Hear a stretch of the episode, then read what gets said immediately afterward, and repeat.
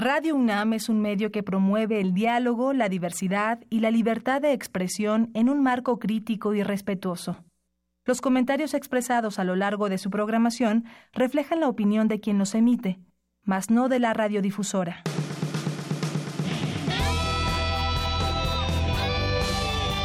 Prisma RU. Relatamos al mundo.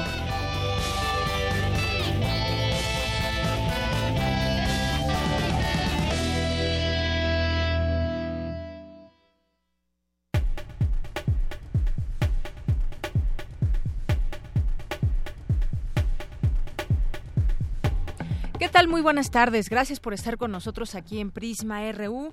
Nos gusta mucho su compañía y le queremos invitar a que se quede con nosotros a escuchar la información que tenemos preparada para todos ustedes, a que participe también y entre otras cosas, además de la información universitaria, este viaje del rector Enrique Graue para a Chicago y en donde pues más que otra cosa insiste en que no deben eh, existir eh, muros y menos para el conocimiento. Pero ya le tendremos toda la información más adelante.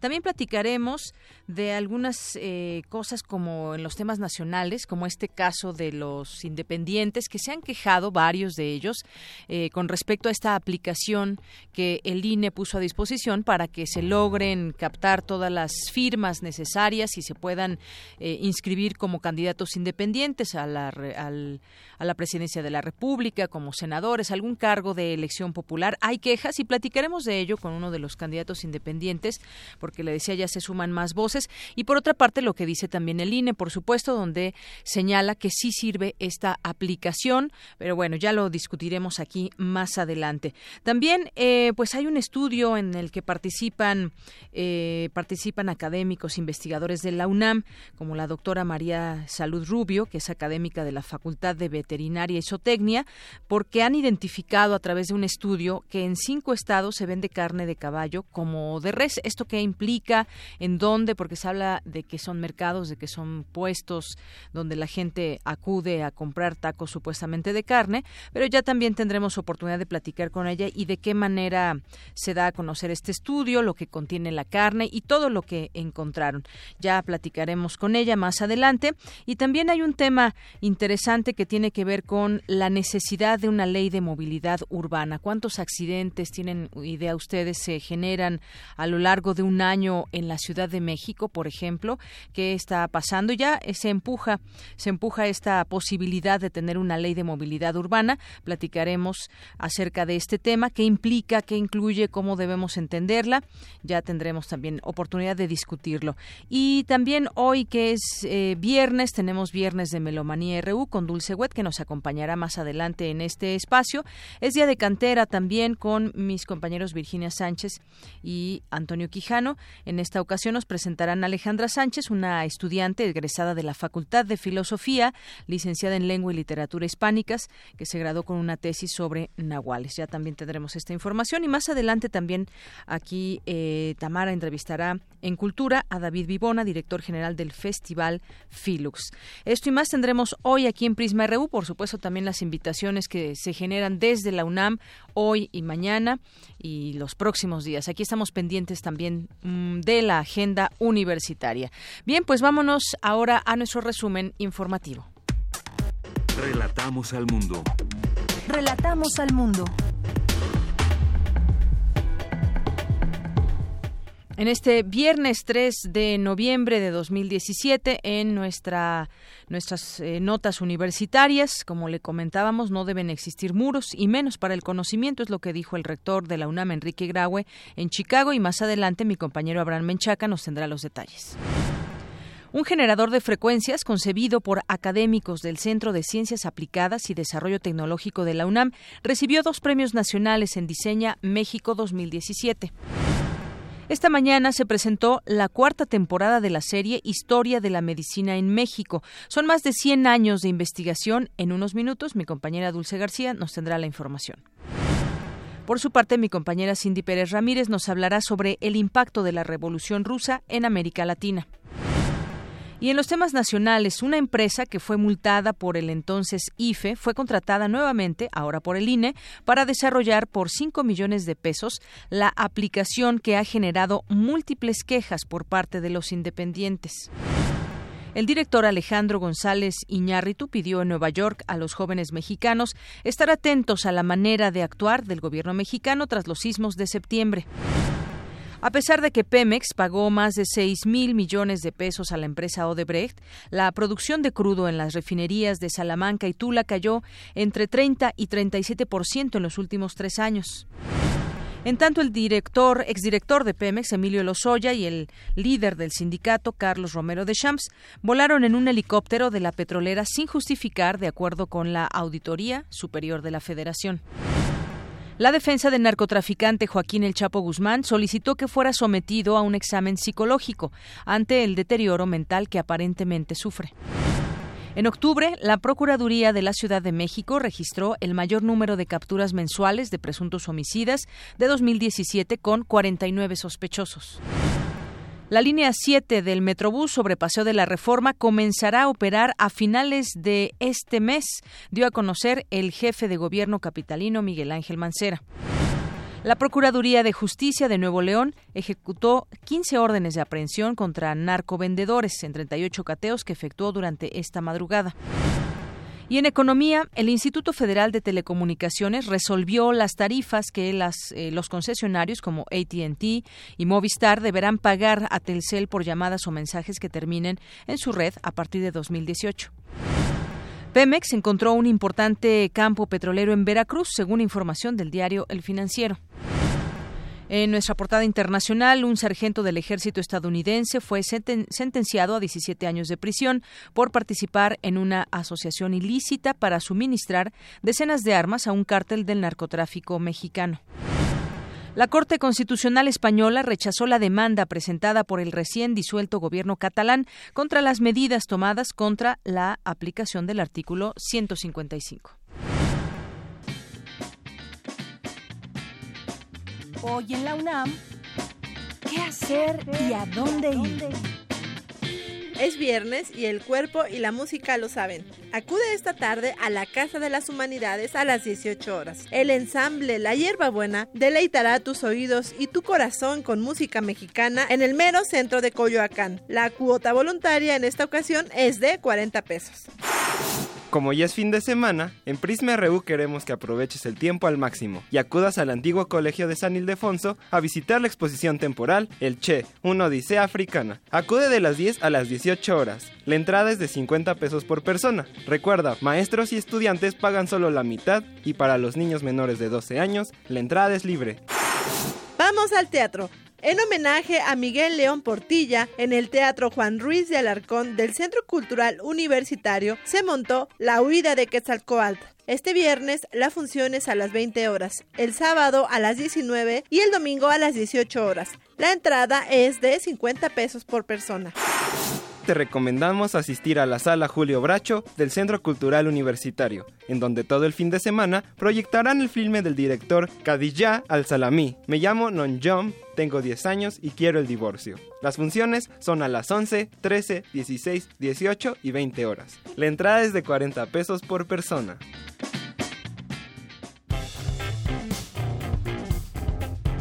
Campus RU Es la una de la tarde con 11 minutos y arrancamos este informativo con nuestras notas del campus universitario. No deben existir muros y menos para el conocimiento, lo, lo que dijo el rector de la UNAM en Chicago y mi compañero Abraham Menchaca nos tiene todos los detalles. Abraham. ¿Qué tal, Deyanira? Buenas tardes. Un saludo a los amigos de Prisma RU. En el mundo global, los muros no deben existir y menos para los estudiantes, los profesores y el conocimiento en general, afirmó el rector Enrique Graue al reunirse con cónsules de Iberoamérica, defensores de migrantes y autoridades escolares de Chicago, Estados Unidos. En la sede de la universidad en esa ciudad, refrendó el espíritu latinoamericano de esta casa de estudios, así como su vocación para vincularse con toda la región y dijo que los cinco centros de extensión en la Unión Americana seguirán apoyando a los migrantes, principalmente a los cerca de 600 mil jóvenes mexicanos que están en riesgo de ser deportados ante la suspensión del programa DACA. Yo creo que hay que ser muy firmes como país el expulsar a los jóvenes de acá es verdaderamente un acto criminal. Ya hay que seguir levantando la voz. Eh, y habrá que apoyar en todo, en todo lo que podamos. Serían un gran activo para México. Son un gran activo para este país. Es lo que el señor Trump no se ha dado cuenta, pues, ¿no? No porque no serían una gran aportación a México, su capacidad educativa, la que tienen, la fuerza que tienen para decir, la resiliencia que tienen y todo el emprendedurismo que potencialmente son capaces de hacer. Podríamos detonar el país con ellos, pero no quieren irse. Esto es donde hay que apoyarlos, es por eso. Deyanira, el rector, también explicó que la UNAM, a través de la Dirección General de Incorporación y Revalidación de Estudios, ha abierto un link en el que los Dreamers pueden tener información sobre las condiciones en las que podrían revalidar sus estudios en caso de que decidan regresar a México. A quienes cursan el bachillerato, dijo, es necesario abrirles un lugar para que no interrumpan sus estudios y añadió que para los jóvenes con estudios de licenciatura y posgrado hay menos espacios, aunque también son los menos interesados en regresar a México. Deyanira, la información que tengo. Buenas tardes. Gracias, Abraham Menchaca. Buenas tardes. Pues sí, cinco centros apoyarán a los migrantes. Hay estos links que se ponen a disposición de ellos. En otra información, premian, ¿qué hay más? ¿Qué, qué otras cosas hay en la UNAM? Pues premian dispositivo desarrollado en la UNAM útil para la enseñanza de la física. Cindy Pérez nos dice de qué se trata. Muy buenas tardes, de Yanira y Auditorio de Prisma RU. El Centro de Ciencias Aplicadas y Desarrollo Tecnológico de la UNAM recibió dos premios nacionales de diseño, Diseña México 2017, por un generador de frecuencias útil para la enseñanza de la física. El primer premio fue en la categoría de diseño de producto y el otro es el premio especial INPI al mejor diseño conceptual. El dispositivo deriva del proyecto Material Didáctico Generador de Frecuencias para Bachillerato, que se inscribe en la línea de investigación de la entidad universitaria. Habla el diseñador industrial y coordinador del Grupo de Cognición y Didáctica del Centro de Ciencias Aplicadas, Hugo Albornoz. Desgraciadamente en México no se hace material didáctico y por eso una de las, las misiones que tenemos aquí en el grupo es desarrollar el material didáctico que los profesores necesitan para poder hacer que las explicaciones en ciencia sean lo más accesibles posible, este, posible. Otro de los académicos premiados fue el físico José Soto, quien explicó la aportación del dispositivo. Básicamente lo que hace este aparato es producirnos señales mecánicas. A través de una señal mecánica nosotros podemos ver ya sea la propagación de una onda, medir las amplitudes, localizar los puntos nodales, que son los puntos donde no se mueve, digamos, una cuerda o un medio como un líquido. A través de esto podemos estudiar las características fundamentales de todo movimiento ondulatorio, que es fundamentalmente su, su propósito. El aparato cuenta con dos láminas de LATNI en las que se forman figuras vistosas por la vibración. A medida que avanza la frecuencia, aparecen figuras semejantes a diseños artísticos. Es Brenda Ojanguren, alumna del Centro de Investigación y Diseño Industrial de la Facultad de Arquitectura. Procuré que fuera un objeto de calidad, que soportara el uso de por los alumnos, que fuera durable, que pudiera durar para cuantas generaciones sea posible. Y creo que también me gustaría recalcar la parte de que es hecho en México. Hasta aquí mi reporte. Muy buenas tardes. Muy bien, hecho en México. Gracias, Cindy Pérez Ramírez. Porque tu opinión es importante, síguenos en nuestras redes sociales, en Facebook como Prisma RU y en Twitter como arroba PrismaRU. Prisma RU. Relatamos al mundo. Continuamos a auditorio de Prisma RU, es la una con 16 minutos y hablemos de este tema que hoy veíamos o días anteriores también que se ha estado hablando de ello y es que expenden en carnicerías, mercados y tianguis carne de caballo como si fuera de res en cinco ciudades del país. ¿Cuáles son estas implicaciones? Porque aquí eh, al elegir eh, también este tema como entrevista platicábamos, bueno, pues qué de malo tiene la carne de caballo y demás. Bueno, aquí el caso me parece es que se está, como decimos los mexicanos, nos están dando gato por liebre, es decir, se etiqueta como si fuese, fuese de res, pero en realidad es de caballo. Y bueno, un grupo de investigadores de la UNAM eh, halló que en al menos cinco ciudades del país se vende carne de caballo como si fuera de res. Para hablar de ese tema, ya está en la línea telefónica y le damos la bienvenida a este espacio de Prisma RU de Radio UNAM a la doctora María Salud Rubio. Ella es académica de la Facultad de Veterinaria y Zootecnia. Doctora, bienvenida a este espacio. Muy buenas tardes. Hola, Deyanira, gracias. Bien, eh, doctora, pues me gustaría que nos platicara un poco cómo es que decidieron hacer este estudio y lo que encontraron, porque llevaron a cabo una investigación de campo, eh, tienen muestras para conocer si era carne de, de equino y que además qué tenía esta carne, que lo que encontraron es que tenía clenbuterol, que sabemos que pues esto es dañino para, para la salud humana. Mira, sí, el estudio fue pedido por la Humane Society International, que es una organización uh, que se dedica pues al, al, bienestar de los animales.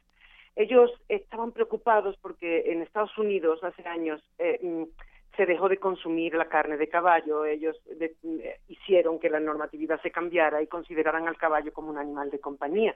Entonces ya no podían matarlo allá. Uh -huh. Entonces eh, los caballos empezaron a venir a México en grandes cantidades durante muchos años el, el, caballo, la carne de caballo, pues es nutrimentalmente idéntica a, a todas las otras carnes y es totalmente consumible.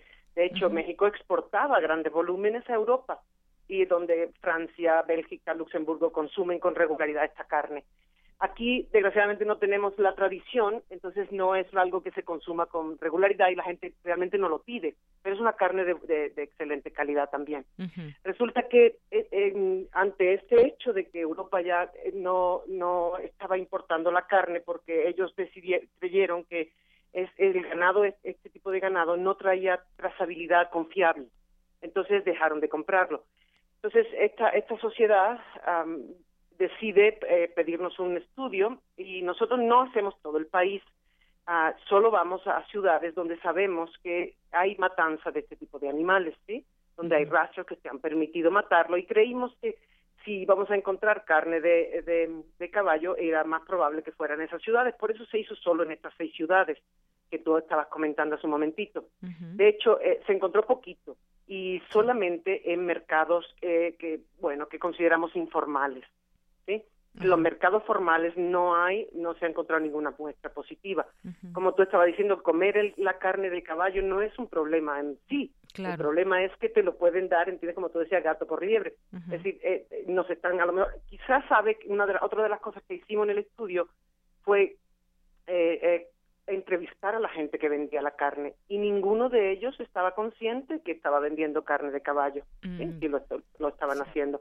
Así que no es, es un problema de un poquito de desinformación en todos los sentidos, pero también de que, um, bueno, no, no, estamos acostumbrados a, a, pedir un producto que es totalmente nutritivo y, y factible como es cualquier otro producto de origen animal.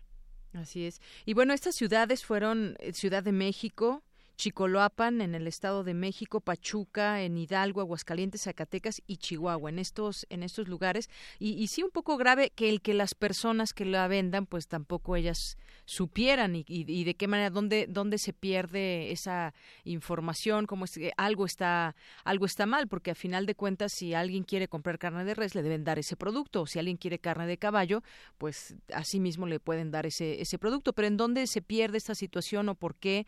¿Por qué eh, está pasando esto? Mira, hay diferentes formas de eh, trabajar con los animales a la hora de, de en, en, México. Fíjate que ah, tenemos una, una línea bien establecida y muy formal que eh, los animales se producen bajo muchos controles sanitarios y luego van a unos rastros que también tienen unos altos, altos estándares sanitarios que se llaman tipo inspección federal, uh -huh. de donde la carne es, es bueno, es totalmente confiable desde el punto de vista inocuo y de calidad sanitaria. Ahí los controles son muy estrictos, pero también hay una forma de matar a los animales oficial que es a través de los rastros municipales, donde todavía se carece de muchas um, de muchas inspecciones, ¿no? De todas las normatividades. Reglas que, estrictas Exactamente. De uh -huh. Y además hay otro camino, que es el clandestino. Nosotros creemos que es probable que esta carne, es decir, hay animales, mira, los caballos son animales de, que, que, se utilizan cotidianamente como de tiro, de trabajo, ¿entiendes? Uh -huh. Y esos animales llegan al final de su vida y, bueno, pues lo normal es que pues, alguien se los coma, ¿me entiendes? Claro. Porque pues es un desperdicio completamente tirarlo. Uh -huh. Lo que pasa es que cuando están muy viejitos, pues a lo mejor se enferman y tienen que estar dándole antibióticos. En este caso, como tú has mencionado, sí hemos encontrado clenbuterol en ellos. Uh -huh. Y es que son animales flacos, porque pues normalmente no están bien cuidados, y el clenbuterol lo que hace es, con el mismo alimento, pues darle una gran cantidad de carne y sacar más provecho. es, una, es un producto que está prohibido en México, el clenbuterol, sí. No debe ser usado si el, si el animal va a entrar a la cadena de, alimentos para humanos. Pero pues la gente hace cosas que no debe. Entonces, ¿cómo pasa todo esto? Pues falta a lo mejor más control o que detectar a este a esta gente que está matando a los animales de forma inadecuada. Oiga, doctora, y ahorita que estamos tocando este tema del clenbuterol, pues no, nos hace nos hace ruido. En algún momento incluso ha habido eh, ciertos eh, escándalos también con este con ese tema. ¿Qué, ¿Qué es en sí este clenbuterol? Es un es un medicamento que, que se utiliza para la masa corporal de los animales, pero ¿qué produce tanto en el animal como en el humano cuando se consume? Mira, el, el clenbuterol es un medicamento, como tú dices, que se le llama, es un betagonista. Es un, es un, es un componente que normalmente antes siempre se ha dado, es decir, la, gente que es asmática usa puede eh, productos que llevan un poquito de clenbuterol porque es un broncodilatador. Entonces se dieron cuenta en, en estudios hace muchos años que si se pasaba de la dosis normal terapéutica, y se podía dar a los animales como forma de hacerle mayor, eh, provocarle exacta, más masa muscular, exactamente, y quitaban grasa de en medio. Entonces, claro, el rendimiento de los animales aumenta, pero también se dieron cuenta... Eh, y el negocio aumenta también eh, en ese sentido. ¿Perdón? Que el negocio, digo, teniendo un animal más, más gordito, pues se saca más carne. Efectivamente, es total y mucho beneficio para el productor pero sí se han dado cuenta y se han relacionado con, eh, con intoxicaciones en muchísimas personas. los síntomas en general son que hay taquicardia, que hay sudoración, que hay em, temblores musculares, es decir, eh, eh, la, la, persona realmente se siente mal. Desgraciadamente no se ha unido, solamente hay, un par de casos o tres en Europa que se ha conectado el clenbuterol con algunas muertes, pero sí con miles de, de, de personas enfermas. Entonces se prohibió hace muchos años el uso así como, como aditivo alimentario, ¿me explico? No como, se, se, puede usar todavía para algunas determinadas enfermedades respiratorias, pero como aditivo alimentario no se podía usar para darle de comer a los animales. Pero pues la gente lo sigue usando porque el beneficio es muy alto. Así es.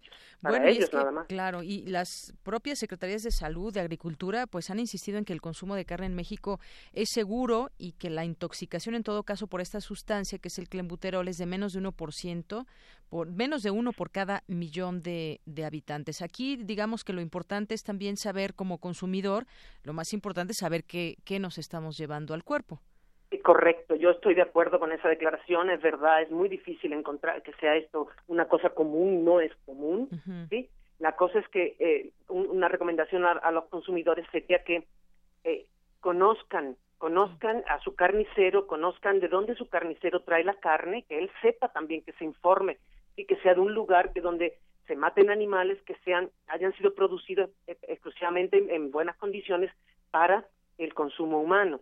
Aunque, doctora, muchas veces ahora se va al supermercado y pues simplemente ya está empaquetada y uno la toma y se la lleva y no sabemos ni de dónde viene. No, sí, pero te puedo asegurar, fíjate que en este estudio, por ejemplo, ninguna carne que, que fue comprada en el supermercado salió positiva mm. a, carne de caballo. Mm, es decir, fue eh, ustedes hicieron este estudio en tianguis, en algunos... Eh, en, super, en, tianguis, en mercados sobre ruedas, es, en ese tipo, incluso en tienditas que vendían tacos de la calle y cosas así, se compraron carne fresca y carne procesada ya en productos como flautas y cosas así. Entonces, en el supermercado es más seguro. Sí, es seguro. Fíjate que ellos tienen siempre un, tienen desde hace años un convenio con los rastros tipo inspección federal y entonces la carne que se vende en ese tipo de lugares es, es, una carne que está refrigerada, de buenas condiciones higiénicas y siempre nos garantizan ellos por lo menos que es inocua. Y además va de por medio muchas veces su, su propia marca, el propio nombre de la tienda. efectivamente, de la empresa. efectivamente allí puedes encontrar marca. Si tú te vas a otro lugar que no es apropiado para la venta de productos tan perecederos como la carne, donde que no hay refrigeración, tiene que estar el sol, que pasa todo tipo de personas, que hay animales alrededor que lo venden con otro tipo de productos, pues tú ahí te das cuenta que, que ese no es el lugar idóneo para, para un producto tan especial como puede ser esto de origen animal, que, que, que rápidamente se contaminan porque están llenos de nutrientes Oye, doctora, y nos decía al principio que era pues difícil identificar eh, si era carne de caballo o carne, carne de res. Nosotros como consumidores, ¿cómo, ¿cómo lo podemos detectar? Ya sea en el sabor, en la propia compra que hacemos, eh, a la vista, ¿cómo es que lo podemos diferenciar? Es un tema difícil, yo desde fuera es algo complicado, es, ni un experto es, fácil que lo pueda detectar, ¿entiendes? Nosotros hicimos análisis de ADN para detectar especie. Entonces, o sea, en el sabor, en la textura, se puede confundir. Sí, es fácil confundirlo, es fácil. Yo he comido carne de caballo y es como se parece mucho a la de res, ¿entiendes? Pero es un poquito más dura, más fibrosa. Eh, por ejemplo, también desde fuera es una carne que acumula más mioglobina, entonces es un poquito más oscura, pero así te, te des cuenta fácilmente, no. Eh, la cosa es que tú confíes del lugar donde vas a comprar, ¿me entiendes? Y la persona que te va a vender el producto. Eso es donde uno tiene que tiene como la forma de elección para que no te engañen. Así es.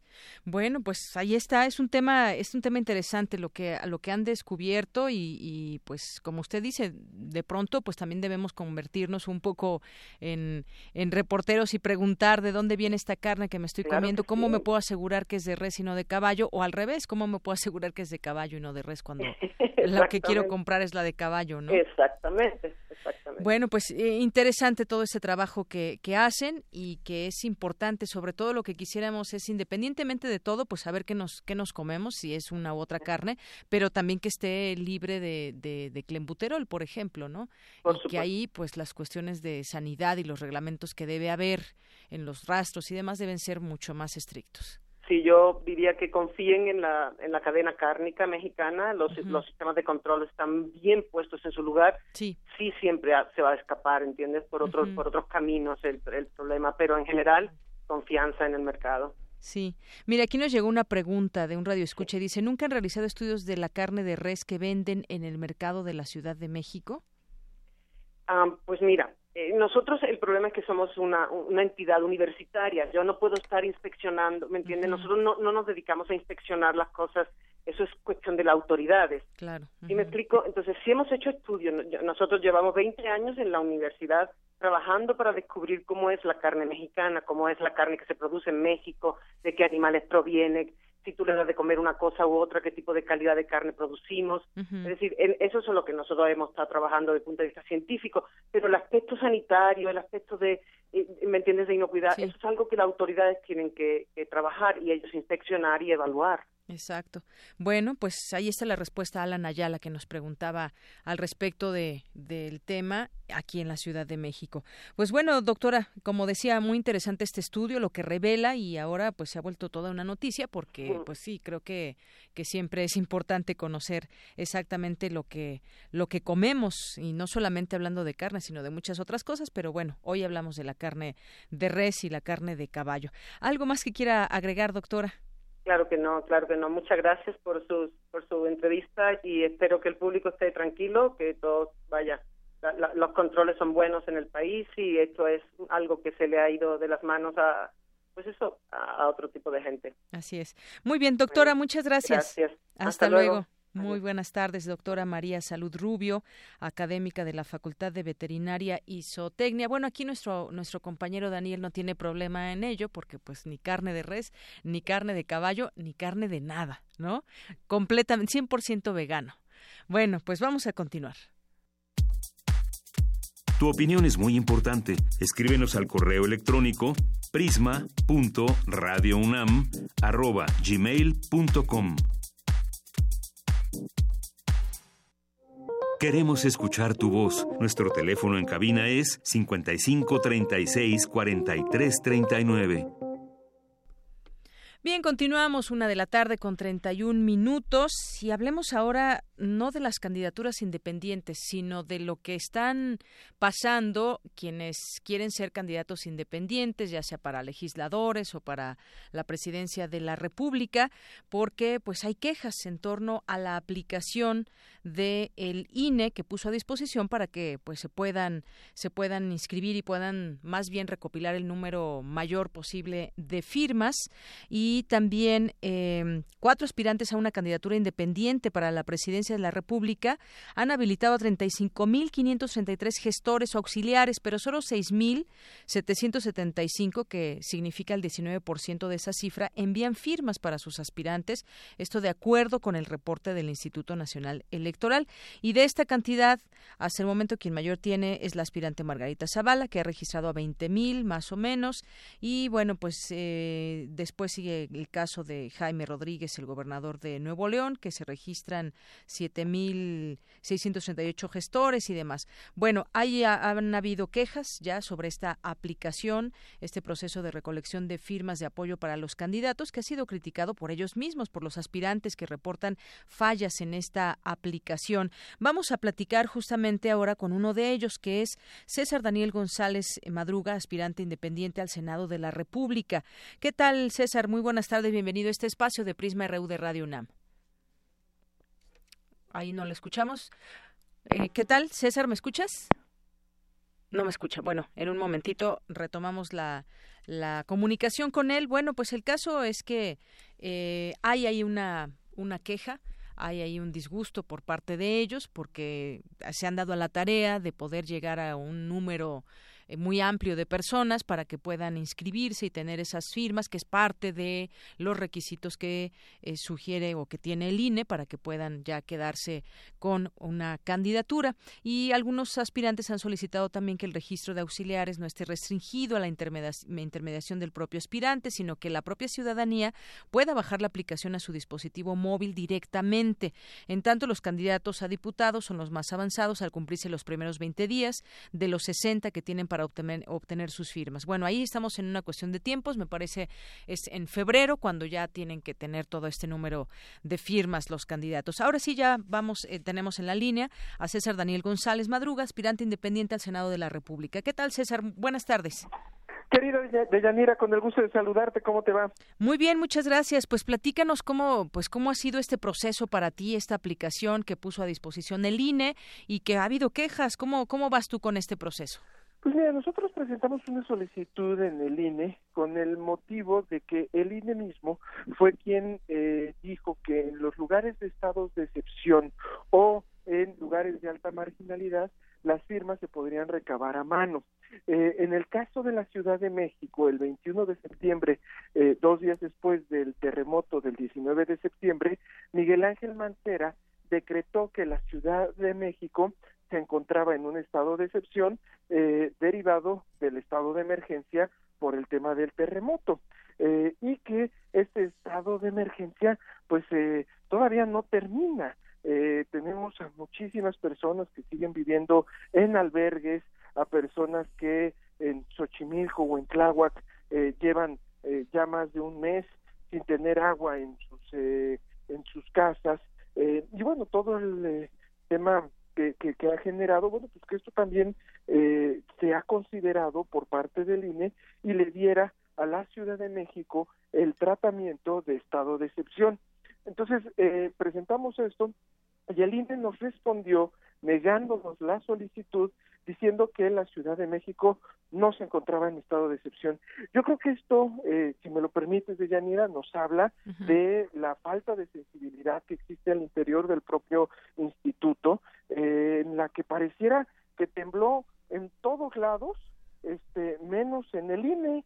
Eh, y, pues ahora nos lo, nos lo rechazan, así que nosotros ya estamos promoviendo nuestro JDC para que sea el tribunal ahora quien determine si realmente pues, la Ciudad de México eh, se encuentra todavía en este estado de excepción que no lo ha levantado ninguna las autoridades mismas de la Ciudad de México. Entonces, pues bueno, ahí te estaremos avisando cómo nos va eh, en, el tribunal de Yanira. En el caso, en el caso, por ejemplo, eh, César, que eres aspirante independiente al Senado de la República, también se, cuántas cuántas firmas se piden en este caso. Otra de las incongruencias del INE. a nivel de la presidencia piden el 2%, el, el 1%, perdón. En el caso de eh, jefatura de gobierno se pide el 1% y en el caso del Senado de la República se pide el 2%, es decir, los que estamos aspirando a la candidatura independiente al Senado de la República, tenemos que recaudar cerca de 150 mil firmas, mientras que un aspirante a jefe de gobierno de la Ciudad de México tan solo 75 mil firmas. Entonces, eh, pues también es un asunto eh, de, llamar la atención en estas grandes incongruencias de lo que evidentemente aparenta ser un boicot a las candidaturas independientes que se les ha puesto todas las trabas para que eh, estas no se puedan dar. Y pues reflejo mismo de que en México le seguimos teniendo miedo a la democracia. Nosotros, a pesar de esto, estamos seguros de que lo vamos a lograr, estamos haciendo todo este esfuerzo eh, con una aplicación que, insisto, es totalmente discriminatoria. Mira, eh, yo como joven de 33 años, eh, con eh, muchos de los eh, apoyos que tenemos, pues son chavos, eh, sobre todo del POL y de la UNAM, y de cada 10 chavos, eh, 8 no han podido instalar su la aplicación, que, ya estaría muy activa, porque necesitan un teléfono de cerca de cinco mil pesos en para arriba. Pareciera que quien diseñó esto en, adentro del INE eh, eran lores o ladies, este, pensando que todo el mundo tiene teléfonos de estas características. Sí, una de eh, esas esa ha sido esa queja, ¿no, eh, César, de que pues no en cualquier teléfono se puede bajar la aplicación. Oye, y otra cosa también, algunos aspirantes han solicitado que el registro eh, no esté restringido a la intermediación del propio aspirante, sino que si yo bajo, por ejemplo, una, la aplicación y yo quiero pues darle mi firma a cualquiera de los candidatos lo puede hacer, pero ¿se puede hacer así o necesitan forzosamente un intermediario, uno, un gestor, me parece que le llaman? Eh, eso estaría súper, porque mira, eh, si de repente te llega, o sea, tú tienes que descargar, eh, primero tienes que mandar Primero hay que descargar, Ajá. ¿no? Descargas la aplicación, luego mandas los datos, te generan un número de ID, el INE te manda un correo y con ese correo donde ya viene tu ID puedes darte de alta e ingresar eh, dentro de la aplicación. Entonces, eh, esta propuesta a mí me parece muy buena, la verdad es que eh, si, si, uno baja la, la, la, su ID directamente, pues sería buenísimo, ¿no? Este eh, yo creo que sí, el INE tendría eh, que eh, dar muestras de, que verdaderamente está ahí para defender la democracia. Claro. Este, porque lo que aparenta aquí todo, lo que ha dado a, no, lo que podría parecer es que, insisto, es un boicot eh, a las candidaturas independientes. Y además, bueno, el INE ya respondió y dice que su aplicación sí sirve, asegura que esta aplicación para recolectar firmas funciona de manera adecuada, aunque no todos los voluntarios que se registraron, dice el INE, para ayudar a los aspirantes, están, están subiendo rúbricas. Esta aclaración se hace luego de que pues han surgido todas estas quejas por parte de los aspirantes. Pero parecen autistas, o sea, este, no es posible que estamos eh, candidatos en todo el país de la República eh, haciéndoles las mismas solicitudes y que el INE de innecesario, de ineficiente, no esté dando eh, respuesta a estas demandas.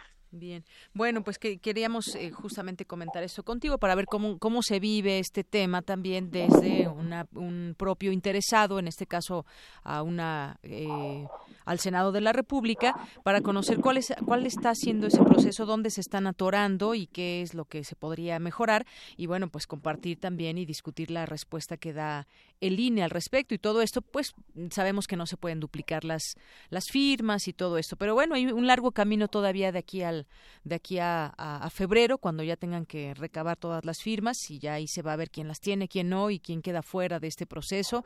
Y bueno, pues todavía es parte todavía también de, de todo lo que sucede cuando arranca un proceso eh, de elecciones en nuestro país ahora con esta nueva modalidad, ¿no? Porque es algo nuevo, además que tenemos este, eh, no de las candidaturas independientes como tal, esta figura que ya ha aparecido en otros momentos, pero sí de esta aplicación ligada a la tecnología. Yo, eh, aunado a lo que comentas, creo que México va a vivir un momento histórico en el que se va a definir entre si eh, se conservan las viejas estructuras de la partidocracia o si las vamos a transformar. En mi caso creo que he asumido el lado correcto de la historia, de transformar este sistema de partidos, de regresarle el poder al ciudadano en la toma de decisiones, en su, en su gobernanza misma, de darle derechos a la naturaleza, de la salud emocional, y que son varias de las causas que de una lucha que no empezó ayer, sino que ya lleva varios años y que hoy a través de esta expresión independiente, pues buscamos que eh, se pueda eh, consolidar. Y bueno pues para ello eh, eh, pues agradecerte mucho de Yanira a Radio UNAM que nos hayan abierto estos espacios para poder expresar pues estas voces esto que estamos viviendo en estos momentos cruciales para el país. Muy bien, bueno, pues seguimos en el tema aquí platicando sobre ello, la propia figura independiente eh, que en este momento se inserta cuando mucha gente, o así lo hemos visto por lo menos en, en las investigaciones que se han hecho, pues tiene ya un rechazo en contra de los partidos políticos. Pues muchas gracias, César Daniel, que estuviste aquí con nosotros. Gracias a ti, querida Deyanira, te mando un abrazo fraterno y pues este cada firma eh, por eh, un servidor, decirles que es una sacudida al sistema, turba la degradación y dignifica el espíritu. Muy bien, muchas gracias César. Hasta luego. Abrazo. Buenas tardes. César Daniel González Madruga es aspirante independiente al Senado de la República. Relatamos al mundo. Relatamos al mundo. Queremos escuchar tu voz. Nuestro teléfono en cabina es 55 36 43 39.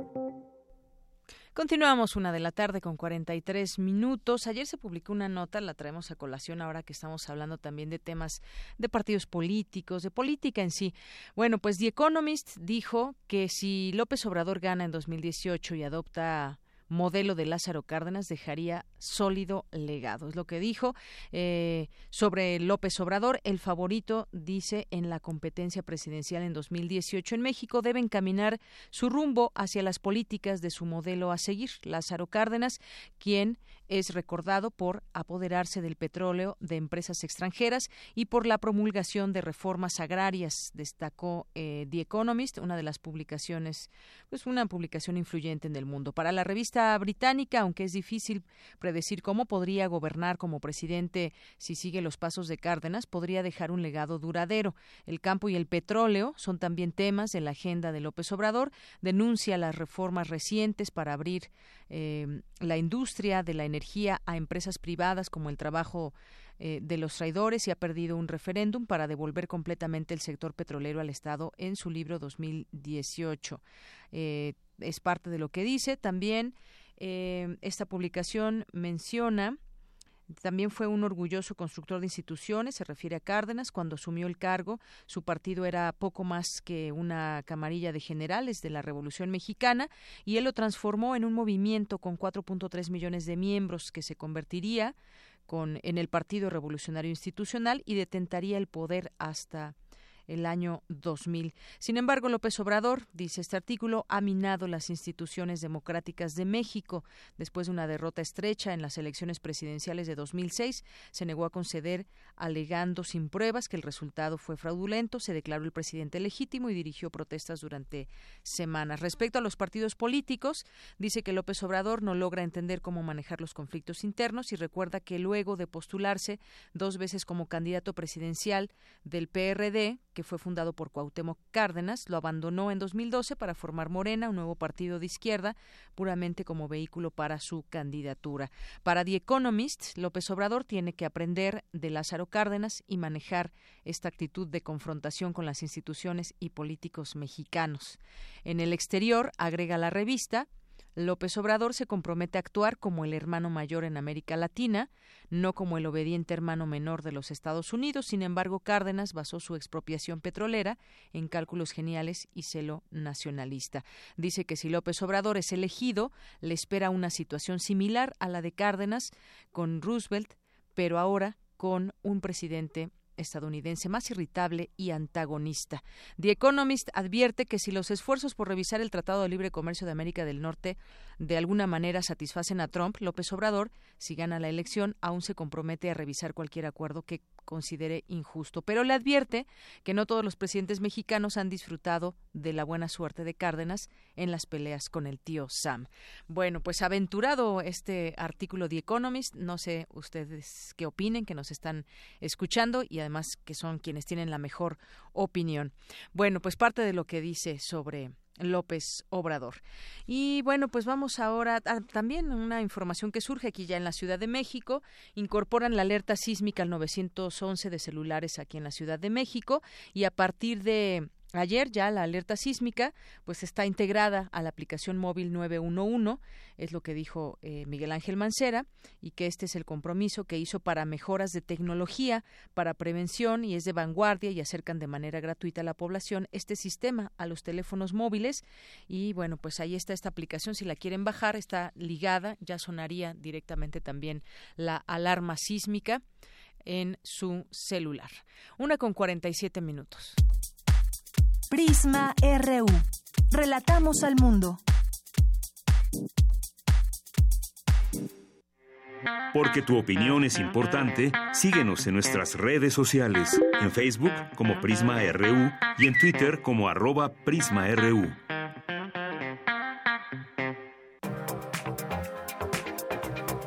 Internacional RU.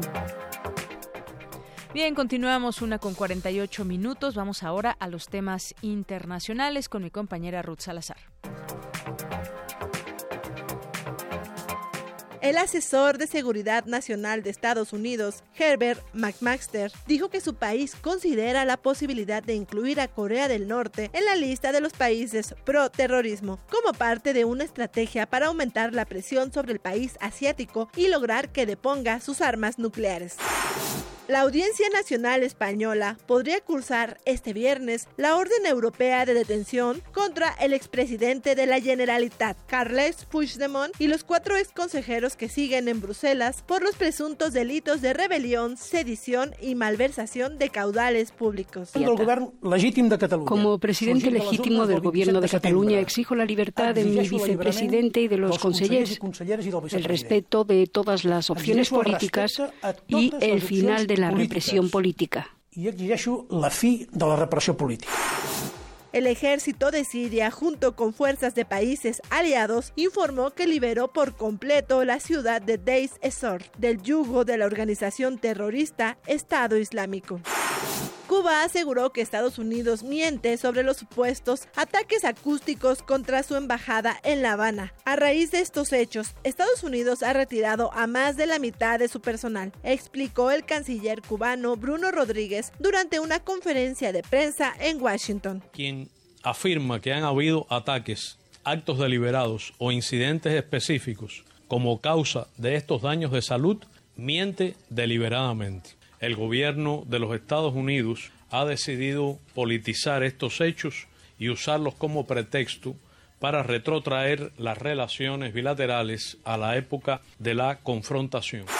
El gobierno de Venezuela procederá a refinanciar y reestructurar la deuda externa del país para así sobrepasar el bloqueo y la persecución extranjera, indicó el presidente Nicolás Maduro. Se inicia el pago del bono PDVSA 2017, pero luego de este pago a partir de hoy decreto un refinanciamiento y una reestructuración de la deuda externa y de todos los pagos de Venezuela y nombro una comisión especial presidencial dirigida y presidida por el vicepresidente Tarek El Aizami para iniciar el refinanciamiento y la reestructuración de todos los pagos externos de Venezuela.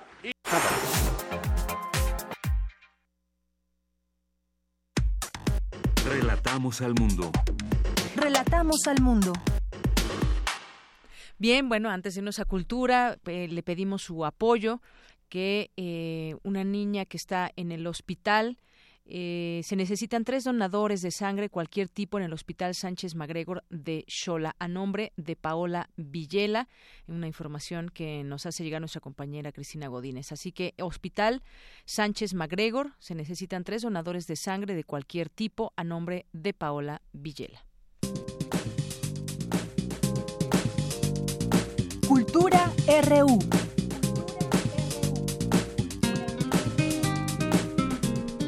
Nos vamos a la cultura. Tamara Quiros, buenas tardes. Deyanira, muy buenas tardes. Te saludo con mucho gusto también a aquellos que esta tarde nos están acompañando.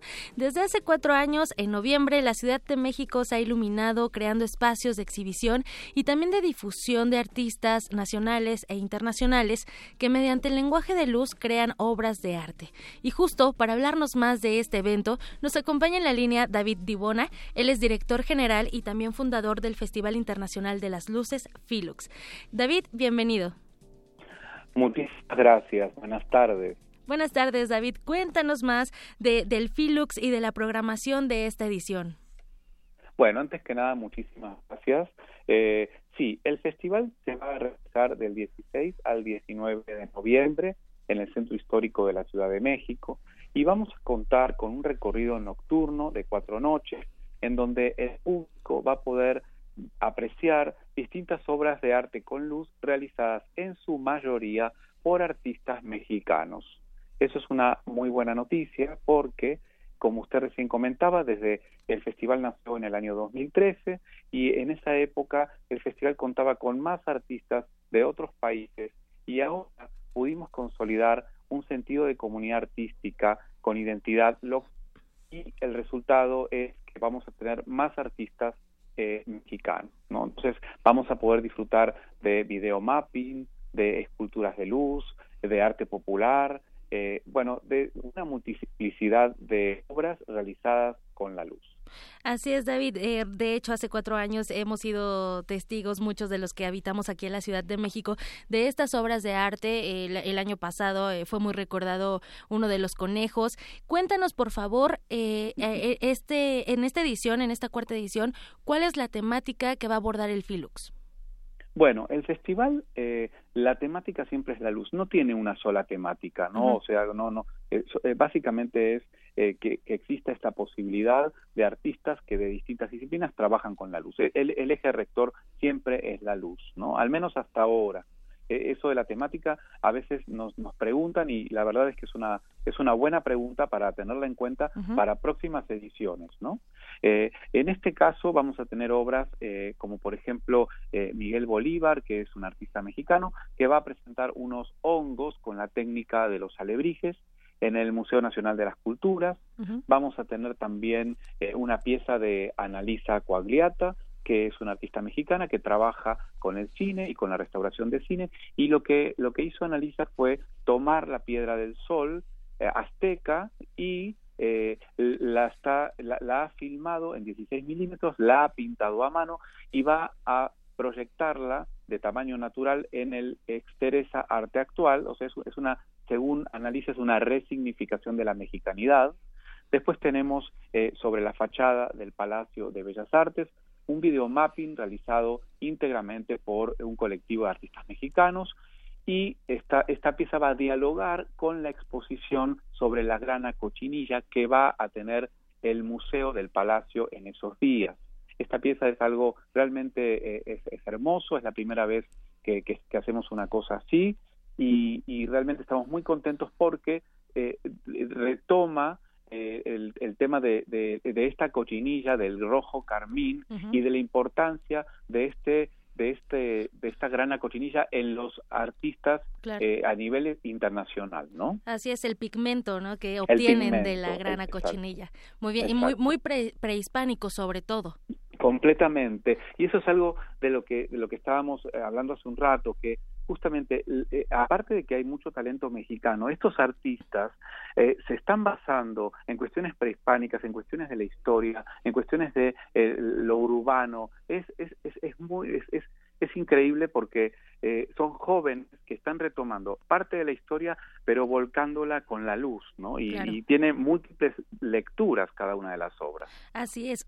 David, después de los sismos de septiembre que sacudieron gran parte de, nuestro país y sobre todo la Ciudad de México, eh, ¿cómo, ¿cómo se une el Filux al homenaje también de, a las víctimas de este, de este sismo, a los afectados? Sí, bueno, eh, bueno, de hecho el festival tenía que ser en octubre, ¿no? y, lo, pasamos por obvias razones. Nosotros queríamos esperar después de una gran celebración nacional como es el, el Día de Muertos para de alguna como una especie de duelo simbólico. Este, el festival en el momento de en los días después del temblor, se enfocó íntegramente a ayudar, como hizo toda la ciudadanía, como todo, así a nivel humano, era lo más importante que había que hacer. Y eh, ahora solamente vamos a tener un punto en la Plaza de Santo Domingo, es un punto, es simplemente mencionar el tema con un simple homenaje de velas y de flores y nada más. No, no, no va a haber nada extraordinario, sino solamente humildemente tocar el punto porque sí corresponde y, nada más, ¿no? Eso es, eso es lo que vamos a hacer y también en nuestras redes sociales hemos estado eh, eh, comunicando para poder ayudar a distintas asociaciones, a distintas personas que también lo necesitan no solo en la Ciudad de México, sino en otras partes como Puebla, Oaxaca, otras partes del país, ¿no? Que eso continúa, ¿no? Muy bien, David. Eh, para los que nos escuchan, ¿cómo pueden asistir al Filux? ¿Cómo nos recomiendas realizar el recorrido? Bueno, lo que siempre recomendamos es que ingresen a la página del festival, que es www.filux.info y ahí está el mapa con todos los contenidos. Lo que siempre recomendamos es que, que, el público, que los asistentes descarguen el mapa en su celular, en su eh, tablet o, pueden imprimirlo y que se organicen para recorrerlo en dos días, porque la verdad es que va mucha gente y sí eh, es más cómodo hacerlo eh, en varias veces que, intentarlo hacer eh, de golpe, ¿no? Claro, para no cansarse también, porque es, es grande, eh, es un gran recorrido, como bien lo mencionas. Entonces, durante cuatro noches podremos ver diversas piezas realizadas con luz, con artistas, 35 artistas, 21 puntos históricos de la Ciudad de México, como bien lo mencionas, proyecciones monumentales, creaciones coloridas y también mapeo. Es correcto, muchas gracias. Gracias David Dibona por hablar con nosotros y por, por contarnos más de, de, lo que trata esta cuarta edición del Filux. Muchas gracias. Muy buena tarde. Buenas tardes. Deyanira, pues ahí está la opción. Eh, la, este festival es gratuito, entonces nada más basta ir caminando por las calles de la Ciudad de México para ver esta edición del Filux, a ver qué tal se pone. Muy bien, pues muchísimas gracias Tamara. Gracias a ti, les deseo un excelente fin de semana. Igualmente para ti, muy buenas tardes. Vamos ahora a un corte y regresamos a la segunda hora de Prisma y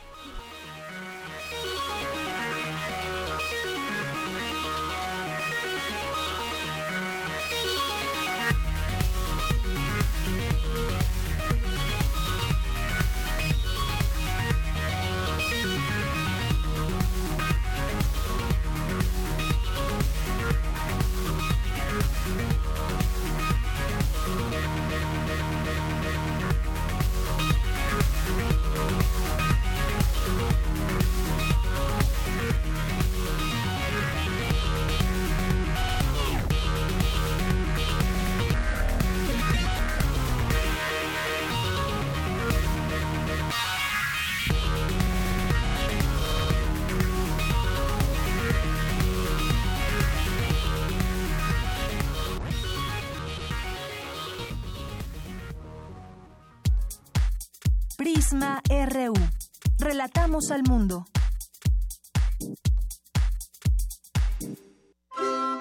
El concepto de universidad apela al conjunto de conocimientos que satisfacen una amplia gama de curiosidades.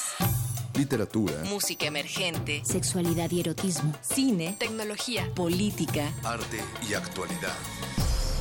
Cuando cae la noche, la radio se refresca para los oídos estudiantiles. Resistencia modulada.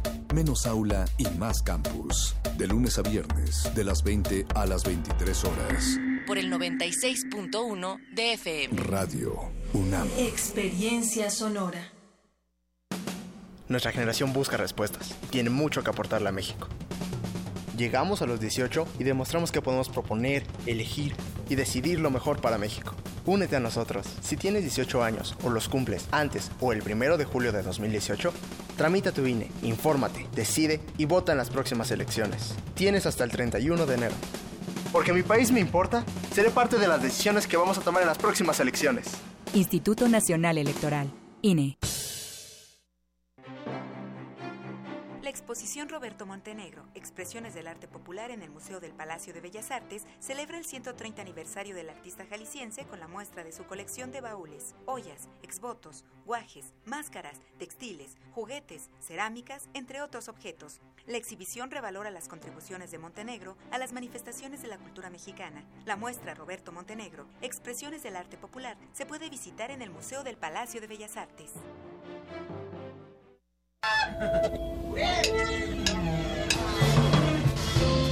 Decimos adiós a las reglas, a lo establecido. Es el momento de la libertad, en el que las notas pueden volar. Es tiempo de los improvisadores. Alyosha Barreiro acepta el reto y toca con un músico que no conoce. Aaron Cruz tiene que improvisar con alguien al que nadie puede ver. Sorpresa y creación, lugar de los improvisadores. Te invitamos este 7 de noviembre a la doble sesión de grabación de Los Improvisadores, en Bajo Circuito Multiforo Cultural, a partir de las 18 horas. La entrada es libre, pero el cupo limitado. Pide tus cortesías al correo electrónico losimprovisadoresmx.gmail.com losimprovisadoresmx.gmail.com Presentan Arterial, Bajo Circuito Multiforo Cultural y Radio UNAM, Experiencia Sonora.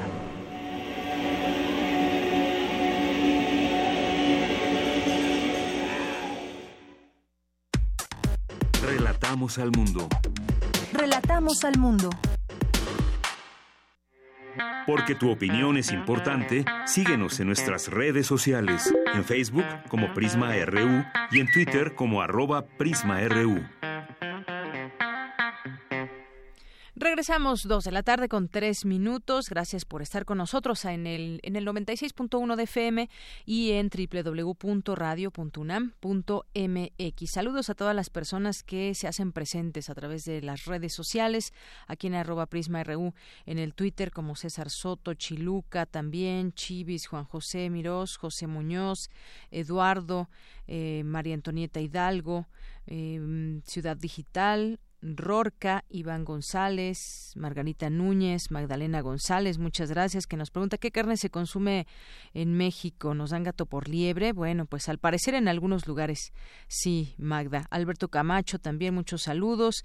A Letie, eh, Whitsin Mora Citro también. Muchos saludos a las personas que se van uniendo con nosotros a este programa de Prisma RU. Muchas gracias, Alberto Camacho también, ya lo mencionábamos. Francisco Rodríguez también, muchas gracias. FAD Editorial. Eh, muchas gracias a Dan Nodant también, que nos escucha todos los días y R. Guillermo también, José Luis Sánchez. Gracias a todos, a Heaven también. Muchos saludos. Vamos a continuar con la información. Mi compañera Cindy Pérez Ramírez estuvo presente en la Facultad de Ciencias Políticas y Sociales. Ahí se abordó el impacto de la Revolución Rusa en América Latina. Cuéntanos, Cindy. ¿Qué tal, Deñanira? Muy buenas tardes. Te mando un saludo a ti y al auditorio de Prisma RU. Hace 100 años se produjo uno de los acontecimientos clave en la historia del siglo XX. En noviembre de 1917, el alzamiento bolchevique acabó con tres siglos de autocracia zarista. Nos referimos a la Revolución Rusa. Para conmemorar este movimiento político y social, se llevó a cabo en la Facultad de Ciencias Políticas y Sociales de la UNAM la conferencia Impacto de la Revolución Rusa en América Latina, en la que la investigadora del Centro de Investigaciones Interdisciplinarias en Ciencias y Humanidades de la UNAM, Elvira Concheiro, señaló que cuando cuando ocurre la lucha armada en nuestro país es vista y leída en función del momento conflictivo por el que atravesaba la constituyente de Venustiano Carranza. Los gobernantes o los que están en la fila para ser gobernantes, tanto primero eh, Venustiano Carranza, como después Obregón, como después Calles, van a ver el acontecimiento ruso como una oportunidad para reacomodarse en el juego geopolítico mundial. Eh, pero es muy interesante porque es un momento en donde México está construyendo un Estado eh, bajo el acoso y la amenaza norteamericana, como sabemos, que en el Inter ya había intervenido en Veracruz, y que es un momento en el que esta se quiere de alguna manera posicionar el país y ese nuevo Estado frente a esa situación. Y le viene muy bien la Revolución Rusa para abrir su propio espacio. La académica de la Facultad de Ciencias Políticas y Sociales explicó que la lucha rusa fue expresada en diversos momentos, tanto en México como en otras regiones de América Latina. Incluso sublevaciones que hubo en Ecuador, una, luego otra en, en me parece que en Colombia en aquel año 17 o 18, y que están hablando a nombre de, pues son los bolcheviques, son los soviets que están apareciendo este, en distintos pueblos de América Latina que se enteran de estos acontecimientos de Rusia, lo mismo que en México, que también se, se llegó a hacer eh, los soviets en Durango y en otros lugares en donde la lucha campesina eh, pues se quiso dejar expresado, más que imitar lo que estaban haciendo allá, dejar expresado que eran parte de la misma lucha y, y quizá con la misma esperanza de tener el resultado que estaban teniendo. Hasta aquí mi reporte. Muy buenas tardes. Gracias, Cindy. Muy buenas tardes. Vamos ahora con mi compañera Dulce García. Hace unos momentos estuvo en la presentación de la serie Historia de la Medicina en México, cuarta temporada, más de 100 años de investigación. Cuéntanos, Dulce. Buenas tardes. Deyanira, muy buenas tardes a ti y al auditorio de Prisma RU. Hoy la esperanza de vida de los seres humanos ha aumentado. Sin embargo, mientras mayor edad tenga una persona, más probabilidades tendrá de desarrollar algún tipo de enfermedad crónica. Aunado a esto, sobra decir que en México la mayor parte de la población tiene sobrepeso, lo que repercute tarde o temprano en el metabolismo celular. Vienen entonces problemas cardiovasculares o bien cánceres. La física puede contribuir al entendimiento de las enfermedades de la vida moderna, puesto que se usan modelos matemáticos para entender aspectos tanto de la biología como de la medicina. En conferencia, el doctor Carlos Villarreal, investigador del Instituto de Física de la UNAM, explicó a estudiantes cómo el estilo de vida moderno ha ocasionado que ciertas enfermedades que antes eran independientes ahora estén relacionadas entre sí. Este, tenemos el cáncer de colon, el derrame cerebral, las enfermedades coronarias ¿no? y la diabetes tipo 2. Todas estas enfermedades son evitables si uno sigue esta serie de medidas. La primera es que tenga uno un índice de masa corporal menor de 25 kilogramos por metro cuadrado, que equivale pues, a estar en peso básicamente. Y este, ustedes pueden consultar las tablas sobre cuál debe ser su peso ideal de acuerdo a su edad y a su sexo. Otro ejemplo es que el exceso de azúcar en la sangre puede provocar fibrosis en órganos como el hígado o el páncreas, lo que interviene en el funcionamiento celular. Comienzan entonces problemas de circulación, afectaciones en la retina de los ojos o incluso enfermedades como la cirrosis hepática que no es producida por el consumo de alcohol. Algunos de los tejidos que se afectan por la, fibrosis es la vasculatura, ¿no? Empieza a haber problemas de circulación. Eh, otro pues son enfermedades renales, otro cardiomiopatías, ¿no? enfermedades del corazón, engrosamiento de las arterias y eh, cirrosis hepática asociada, eh, bueno, que no es producida por el exceso de consumo de alcohol. De Yanira, auditorio de Prisma RU, este es un ejemplo de cómo la física contribuye al estudio de las enfermedades de la vida moderna. Es el reporte. Muy buenas tardes. Bien, pues muchas gracias, Dulce, por esta información. Muchas veces se cree también que la cirrosis hepática es por el consumo de alcohol, ¿no? Dicen los doctores. No es así, tiene que ver con más bien con el consumo de azúcar que eh, daña, va dañando distintos órganos. Bien, pues vamos ahora a continuar con eh, información del Instituto Federal de Telecomunicaciones que determinó ya las tarifas de interconexión para servicios de telecomunicaciones móviles que regirán el próximo año. Cuéntanos, Abraham, buenas tardes. Así es, Deyanira, buenas tardes. En enero concluirá la denominada tarifa cero, que permitía a los competidores pequeños no pagar a Telcel pero cobrar por ofrecer el servicio, regulación que se implementó dado que América Móvil estaba considerado como un agente económico preponderante en 2014. De acuerdo con el Instituto Federal de Telecomunicaciones, este ejerció su autoridad para regular de manera asimétrica a los participantes en los mercados de telecomunicaciones, con el objeto de eliminar eficazmente las barreras a la competencia y la libre concurrencia. Así, los concesionarios deberán pagar a Telcel 28 centavos por minuto de interconexión en el servicio local para usuarios bajo la modalidad El que llama paga, por cada mensaje corto 7 centavos. Y por originación del servicio local a usuarios fijos 30 centavos por minuto de interconexión.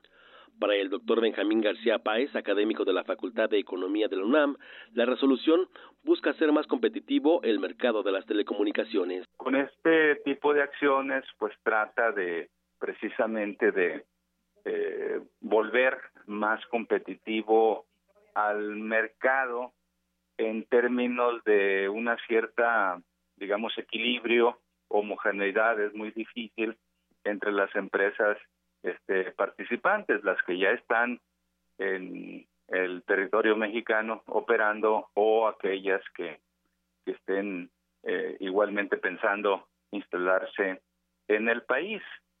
Pero pues los las comisiones, los tribunales que se asocian a este tipo de decisiones seguramente elasticirán, elasticirán esta controversia hasta que finalmente, bueno, Telmex eh, pueda eh, continuar extrayendo durante un cierto tiempo, eh, aparentemente es de dos años lo que se ha declarado, continuar, digamos, con este, con esta propiedad y control y poder este, fijar los precios de la interconectividad. De Yanira, con esta resolución, el IFT cumple con la sentencia de la Suprema Corte relativa a las tarifas asimétricas de interconexión. Deyanira, la información que tengo. Buenas tardes. Bien, muchas gracias, Abraham. Buenas tardes. Tu opinión es muy importante. Escríbenos al correo electrónico prisma.radiounam@gmail.com. Queremos escuchar tu voz. Nuestro teléfono en cabina es 55 36 43 39. Bien, continuamos, son las 2 de la tarde con 12 minutos. Vamos a platicar ahora con Marco Priego. Él es director de movilidad urbana de World Resources Institute México. ¿Qué tal, Marco? ¿Cómo estás? Muy buenas tardes, bienvenido. Bien, mira, buenas tardes. Muchas gracias por tenernos. Un saludo a la audiencia. Bueno, Marco, platicar contigo, pues este tema que tiene que ver con eh, la movilidad urbana aquí en, en, la Ciudad de México, sobre todo, también tiene que ver con, pues cómo cómo nos movemos y qué tan peligroso de, de pronto puede suceder que sea el caminar por la ciudad o el andar en bicicleta y muchas otras cosas. Se ha hablado mucho de este de este tema y se ha hablado mucho también a la par del respeto que debe haber entre quienes convivimos en una ciudad tan grande como la de México, pero cuéntanos qué es lo que ustedes proponen a través de una ley de movilidad urbana. Bueno, mira, para empezar, quisiera eh, comentarte un par de cosas. Lo primero es que pues nos afecta a todos los mexicanos en cualquier lugar que estemos en nuestro país, que pues, es eh, una ley más que de movilidad urbana, sino de seguridad vial, nos, nos afecta nos beneficia a todos dependiendo de cómo la apliquemos. Segundo, lo que quiero comentarte, y muy ligado con el comentario que tú haces, es, para mí, yo soy ingeniero civil, me, es algo un poco sin sentido que una de las cosas más peligrosas que hagamos en nuestro día a día sea salir a hacer nuestra vida a las calles. ¿A qué me refiero con eso?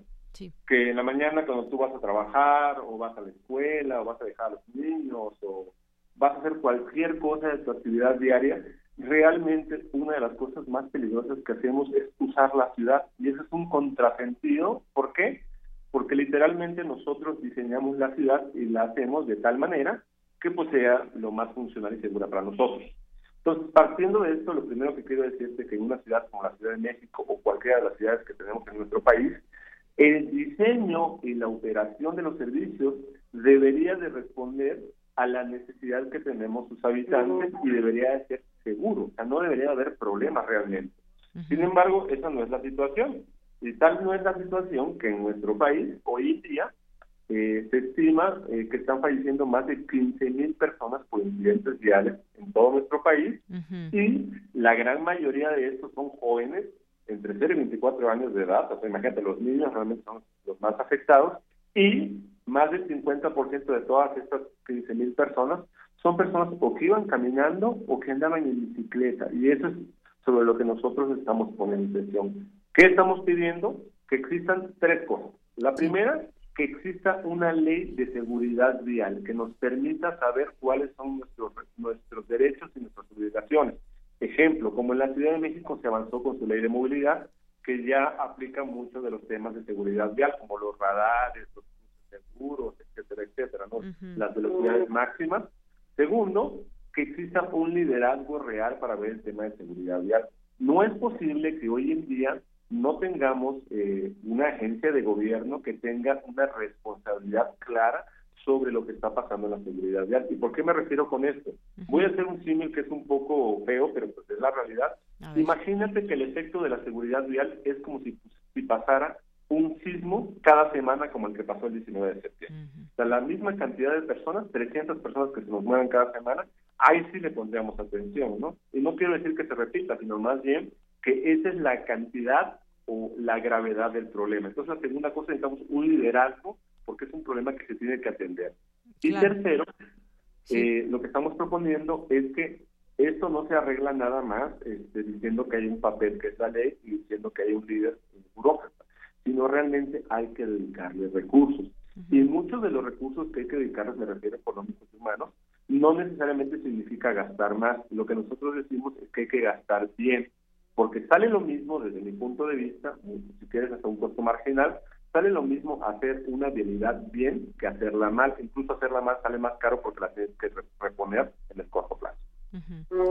Bien, eh, pues es interesante esto que nos dices, en qué, en qué sentido. Muchas veces no, vi, no visibilizamos este, este tema, desafortunadamente. Cuando escuchamos las cifras, pues nos van haciendo eco y nos van haciendo ruido.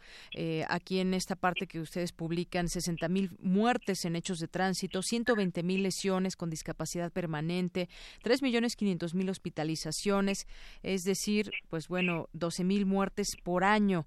Esto sin duda es algo, eh, algo terrible que sucede en las calles de la Ciudad de México. ¿A cuántos de nosotros no nos ha tocado saber de alguien que desafortunadamente se accidenta o pierde la vida por este tipo de situaciones? Hablas de esta Agencia Nacional de Seguridad Vial. Se supone que ya, pues, hay quien regula todo esto o quien regula que sea una ciudad mucho más amigable para la movilidad está la propia secretaría y demás. Algo algo está faltando algo está haciéndose mal que tenemos a final de cuentas estas cifras eh, Marco. Claro. Mira eh, hay que diferenciar. A, nivel de Ciudad de México eh, ha, habido algunos avances realmente se han pasado cosas. Lo que nosotros estamos haciendo la puntualidad es a nivel nacional. De hecho, te puedo decir, por muy loco que parezca, y esto es algo extraño, la Ciudad de México es una de las ciudades a nivel nacional con menor índice de mortalidad. Mira, ese es un muy buen dato.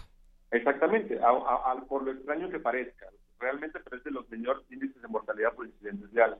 Hay ciudades, o mejor dicho, estados, porque realmente los números están por estados, donde el índice de mortalidad es más alto realmente no lo vemos. Siempre nos concentramos mucho en la Ciudad de México, pero la verdad es que el problema es de todo el país. Lo que te quiero decir es que sí se están haciendo algunas cosas a nivel ciudad, pero todavía son pequeñitas, todavía se requiere mucho más. Entonces, lo que yo te hablo es que eh, te voy a poner un ejemplo. Sí. Digamos que por alguna razón cometes una infracción de tránsito aquí en la Ciudad de México, entonces, entonces te quitan tu licencia. Eso no impide para nada que mañana vayas al Estado de México y saques una licencia y puedas seguir conduciendo en todo el país. Sí. Si te quitan esta segunda licencia, tú puedes ir al Estado de Querétaro y sacar una licencia. Y así te la puedes llevar. Ahora, imagínate esto con personas que tienen responsabilidad en transporte público. me refiero en un servicio de carga, me refiero en un servicio eh, pues que está relacionado con los microbuses, etcétera, etcétera. Lo que te quiero decir es que el riesgo que tenemos es que pueda haber personas, estoy poniendo nada más un granito de, de, arena de todo lo que significa esto, puede haber personas que por como estamos organizados hoy en temas de seguridad en México, puedan, eh, digamos, ir librando el, el problema, ¿no? En vez de tener una buena organización de seguridad en todos y cada uno de esos elementos para que esto suceda.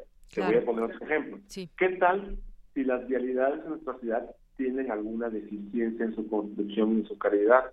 Pues nos daríamos cuenta que empresas contratar o ya no contratar porque están haciendo pues malas prácticas.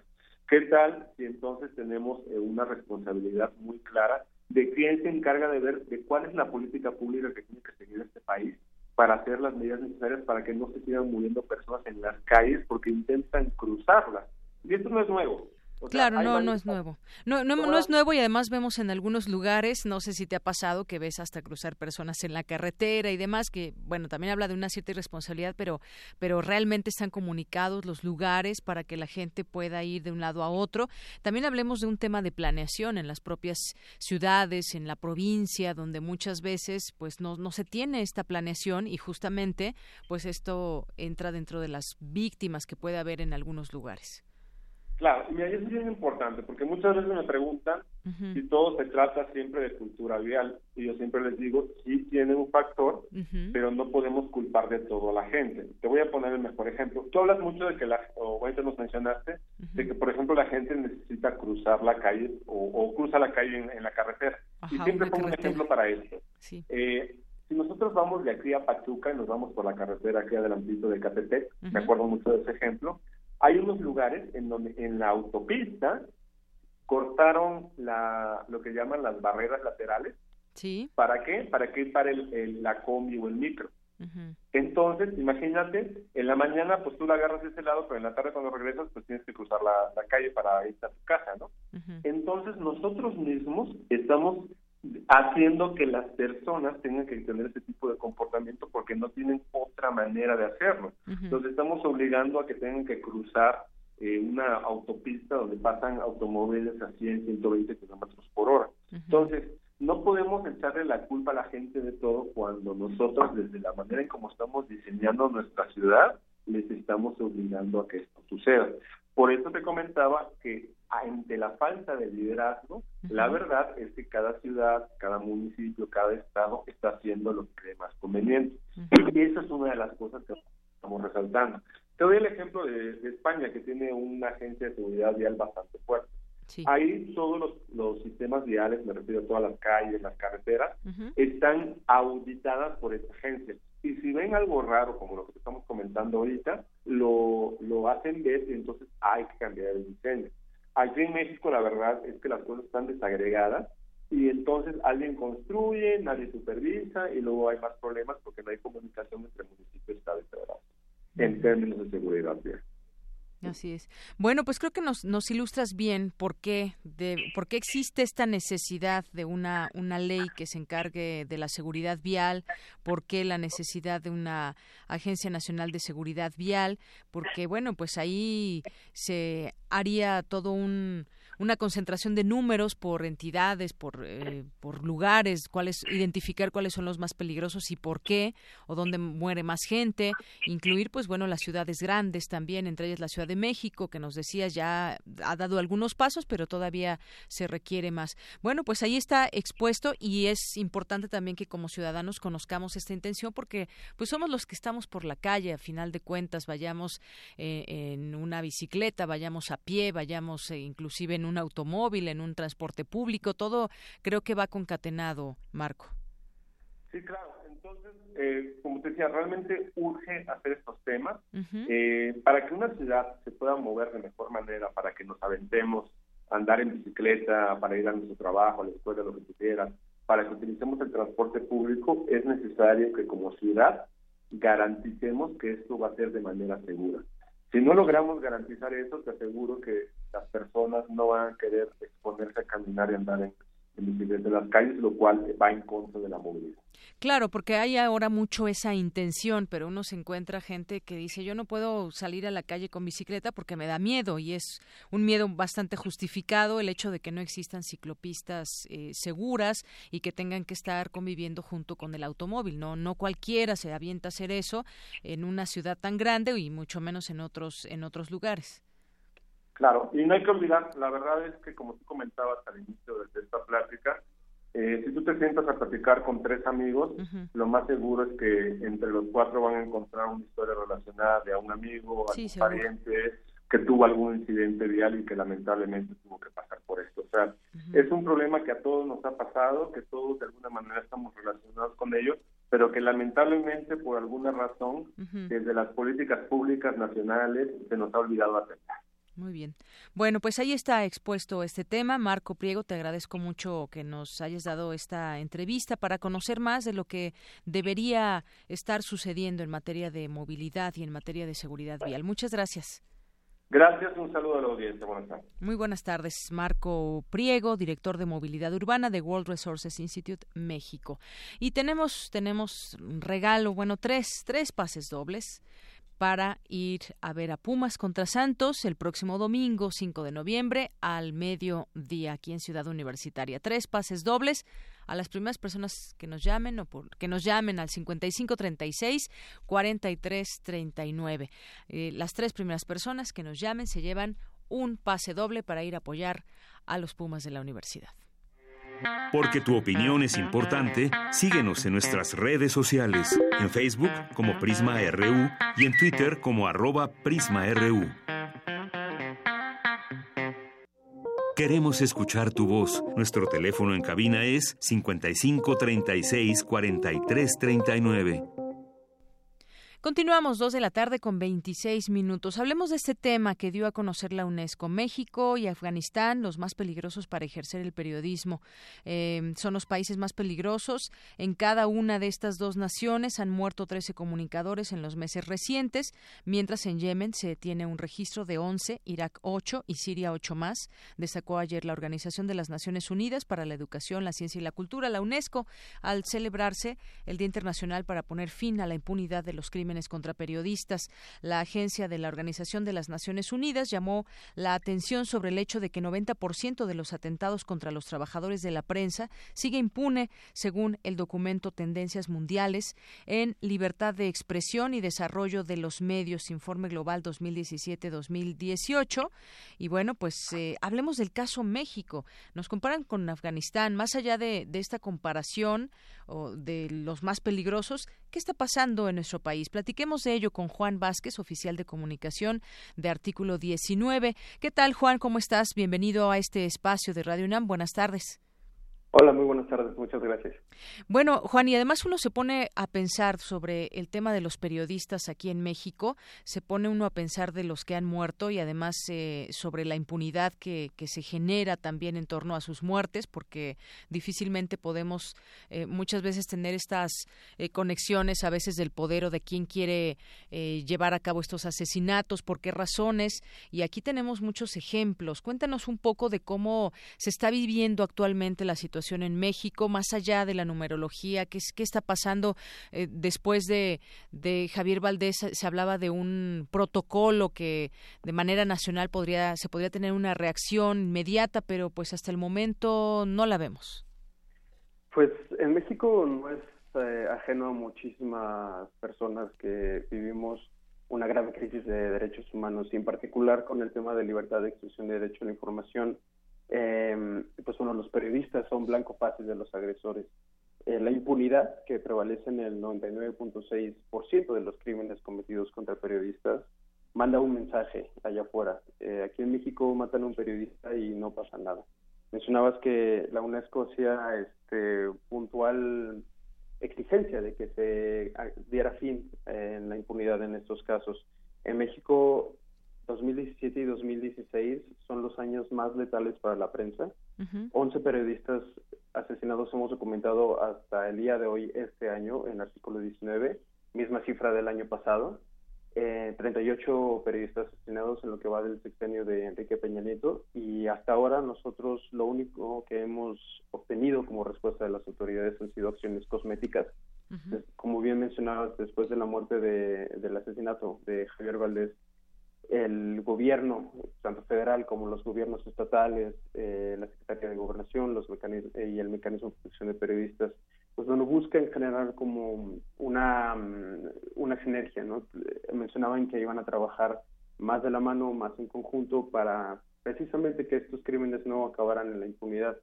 Sin embargo, la, eh, el, el gran evento que se hizo, incluso sin presencia de los reporteros, sin presencia de organizaciones de la sociedad civil, pero sí con todos los gobernadores de los estados, pues no, no, no ha terminado en, nada que asegure eh, propiamente protección efectiva a los periodistas y la creación de, de y la generación de condiciones mejores para ejercer el periodismo con, con plena libertad aquí en México. Después de, de, Javier Valdés, prácticamente han sido asesinados seis periodistas más.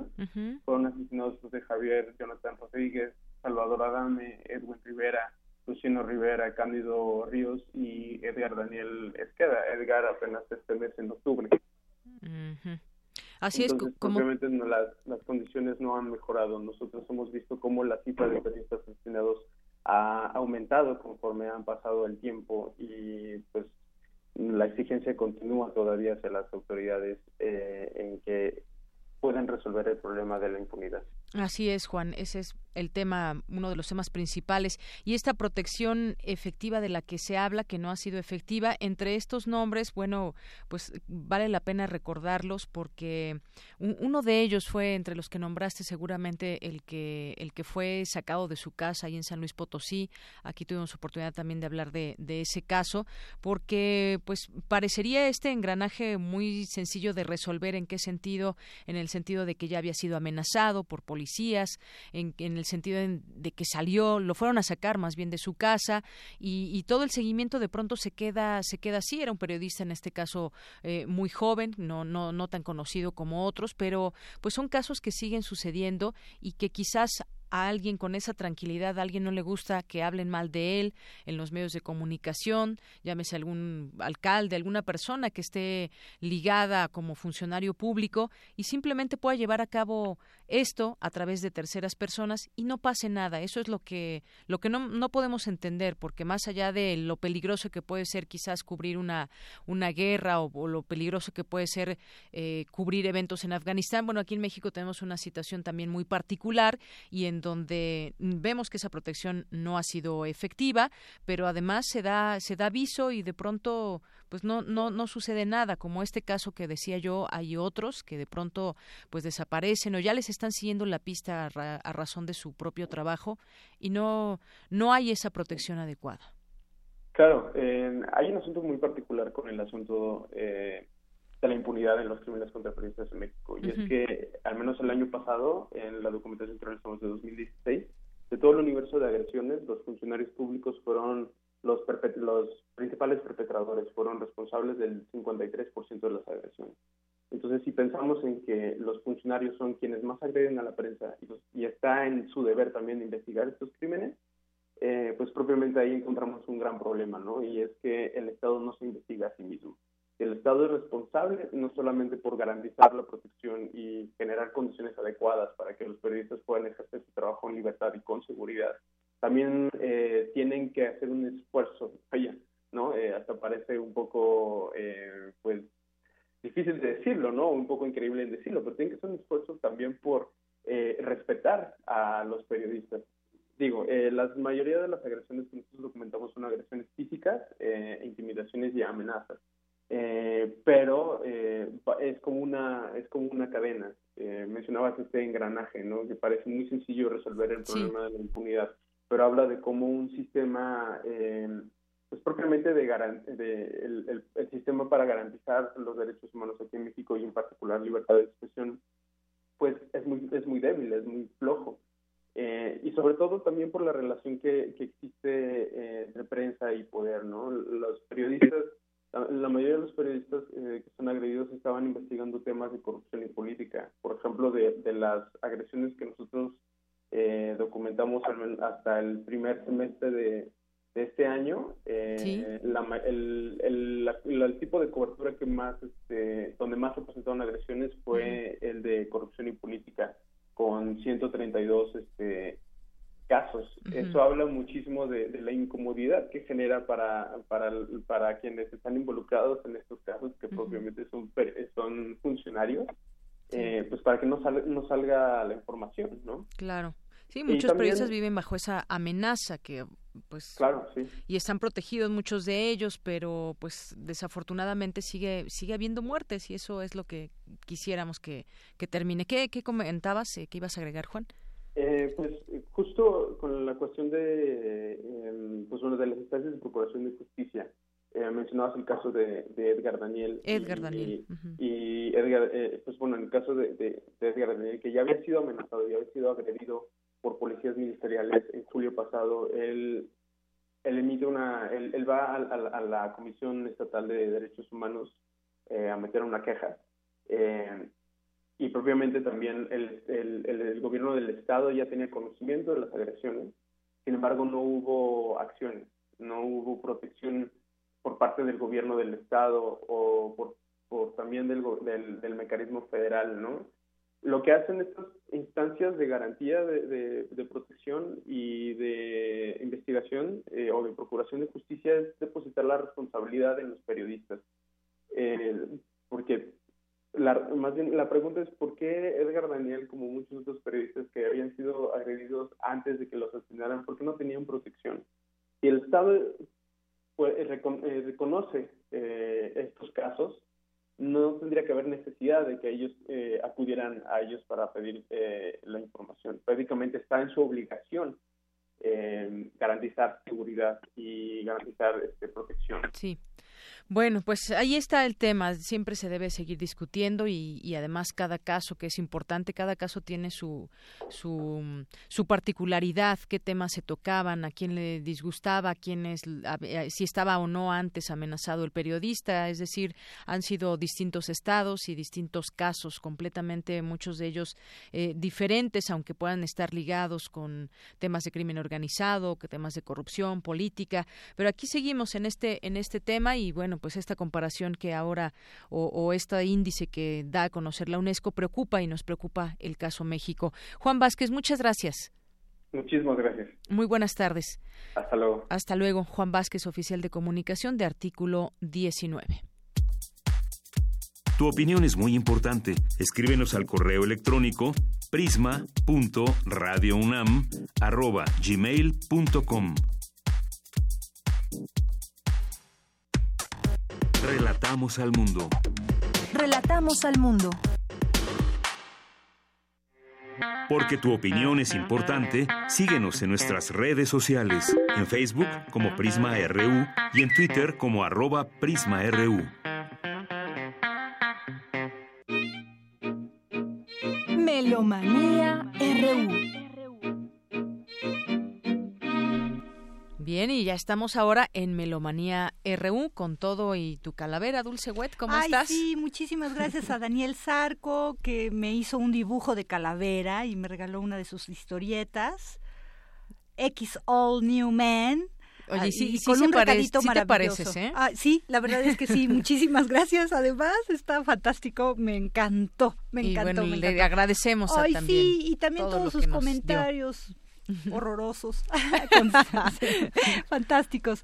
Bueno, pues tenemos tres efemérides, pero antes en Melomanía pues nos gusta mucho invitar a los conciertos. Y el Duplum Dúo, con una trayectoria excelente de el clarinetista Fernando Domínguez, en el clarinete bajo especialmente es esta dotación para clarinete bajo y, y percusiones.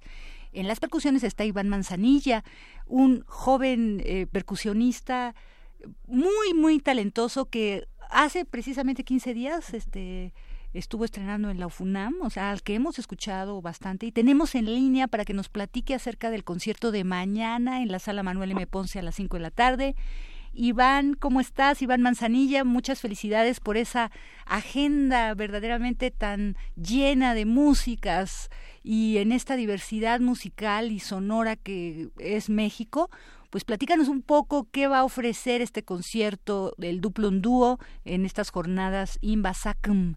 La SACM es la Sociedad de Autores y Compositores de México y entonces pues nos está ofreciendo un poquito una probadita de cada uno de una obra de muchos, porque somos muchos los, son muchos los compositores en, en el país y dentro del interior y que trabajan en una colaboración muy estrecha porque muchos están vivos con los intérpretes. Así que bienvenido seas a Melomanía y pues esperamos que nos cuentes un poquito por qué tenemos que ir mañana a la sala Manuel M. Ponce a escuchar este programa del Duplum Dúo. Claro que sí, Dulce. Muchas gracias. Eh, gracias por, por este tiempo, por esta entrevista.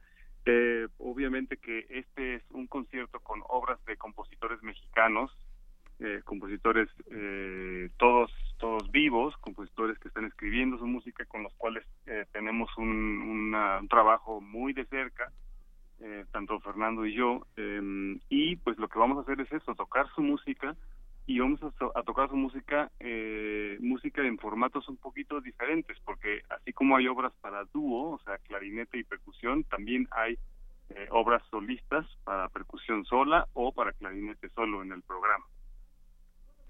Siempre es, es muy divertido porque en esta variedad pues también tendremos la oportunidad de conocer todos los timbres y a veces las fuentes sonoras. ¿Hay electrónica o no? Eh, sí, sí hay electrónica. La obra de Verónica Tapia y la obra de Rodrigo Sigal, ambas llevan electrónica en soporte fijo, o sea, es una es una grabación eh, ya ya ya previamente eh, hecha y que eh, con la cual interactuamos clarinete y percusión. Maravilloso, porque estas sí son para dotación, para el para ambos, digamos para el dúo. Ah, fantástico. Las dos piezas que tocamos este juntos, que tocamos a dúo Fernando y yo, llevan electrónica.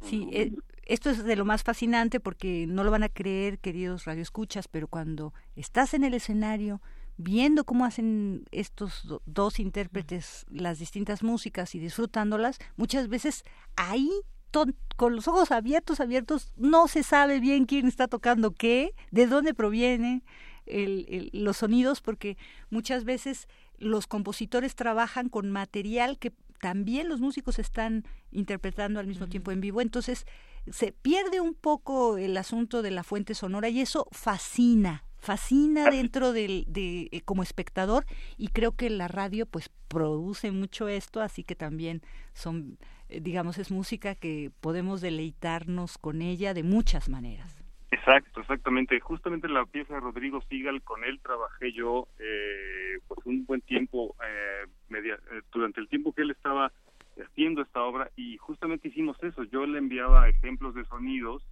eh, de instrumentos de percusión que él después eh, incorporó a su, a su partitura y entonces se va a escuchar justamente ese tipo de relación tímbrica entre los sonidos en vivo y los sonidos pregrabados eh, y también eh, sonidos del clarinete. Entonces estamos somos estos tres entes que al final en realidad es como si fueran cuatro personas tocando al mismo tiempo, más otro tipo de, sonidos. La obra de Verónica Tapia no tiene eso, esa sí tiene eh, independiente el sonido de la cinta o de la electrónica eh, en relación con los instrumentistas, ¿no? Entonces son dos tipos de, de, de quehacer diferentes, ¿no? Qué bien. Y también, bueno, escucharlos a ustedes por separado también va a ser mucho, muy alentador. Cuéntanos, este, sé que tienes una agenda muy llena, también es maestro en la Universidad de Guanajuato, en fin, entre la Ciudad de México, entre el interior de la República y alguna otra invitación, seguramente tienen mucho que dar todavía en este 2017 o en los primeros meses, porque además son catedráticos de la Facultad de Música de la UNAM, ambos maestros.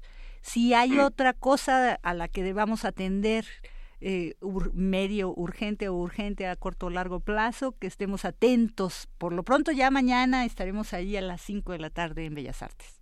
Sí, sí, sí, tenemos, tenemos un par de actividades. Justamente estamos invitados también a participar en un festival que organiza Difusión Cultural de, la UNAM. Eh, se llama Festival Vórtice.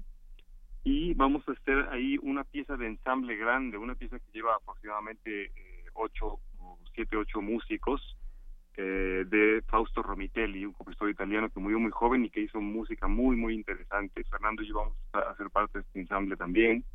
Eh, y yo después también activaré una de estas piezas increíbles que están en el Museo Universitario de Arte Contemporáneo del, en el MUAC, em, eh, concretamente en, el, en la sala esta de, de esta sala donde donde eh, experimentación sonora. Exacto, ese espacio de experimentación sonora. En el espacio de experimentación sonora, eso será el jueves de la próxima semana y el concierto de Romitelli sería el miércoles. Entonces, pues sí, tenemos una agenda bastante llena para el final del año y bueno, siempre octubre y noviembre son, son meses de, de mucha música y de muchos proyectos interesantes. Pues muchísimas felicidades, no nos queda más que agradecerte, desearte mucha mierda, mucho éxito y estaremos atentos a toda esa actividad y por supuesto en presencia física, que es lo que importa también. Excelente, sí. Una invitación a todo el público que venga a nuestros conciertos. Se van a sorprender y seguramente se llevarán algo con, con ellos, este, algo algo lindo de, esta música. Estoy segura que sí. Muchas gracias, Iván. Muchos saludos a Fernando también. Nos vemos mañana. Muchas gracias. Hasta luego. Hasta luego.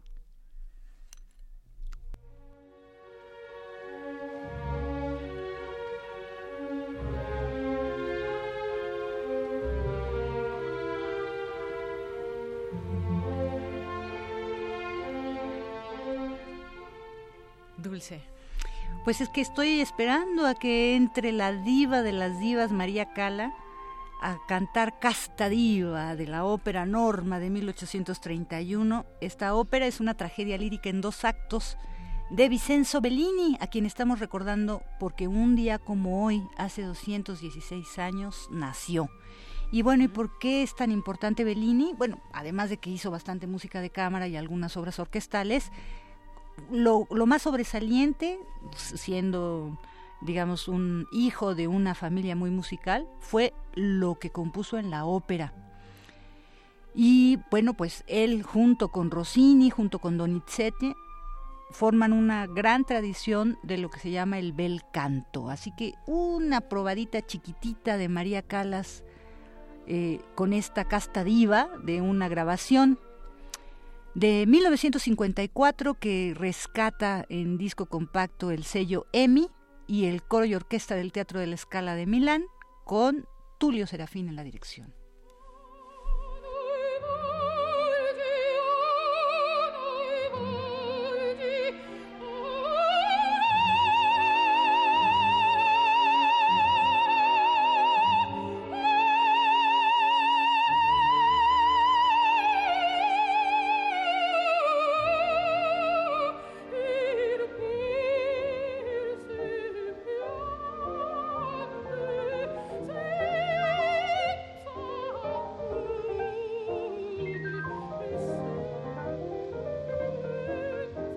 Aquí tenemos por esta casta diva y María Calas, me acordé de Dama Sofisticada en las manos de Artatum, de un álbum que se llama Artatum Hold Thy Tiger, grabaciones originales realizadas entre 1933 y 1940. Artatum, llevamos 61 años sin su piano porque el 5 de noviembre falleció en 1956. En realidad vivió muy poco, si te pones a ver si nació en 1909 y falleció, bueno, 45 años, digo muy, poco por lo que hizo, porque era realmente un fenómeno pianístico increíble, desde muy joven aprendió a copiar las interpretaciones de los grandes este, ídolos pianísticos de oído, de oído, ¿eh? de oído. Y bueno, entonces, eh, pues hizo enormes grabaciones, se adelantó muchísimo a su época e influyó en Charlie Parker, Oscar Peterson, por supuesto, Vileva, Chicorea, ¿no? Ampliamente fue reconocido Artatum en vida y pues ahora le damos un pequeño homenaje. Escuchemos un poquito de su gran este talento y después una última efeméride. Vamos a escuchar sonidos de arpa de un país lejano, Corea del Sur.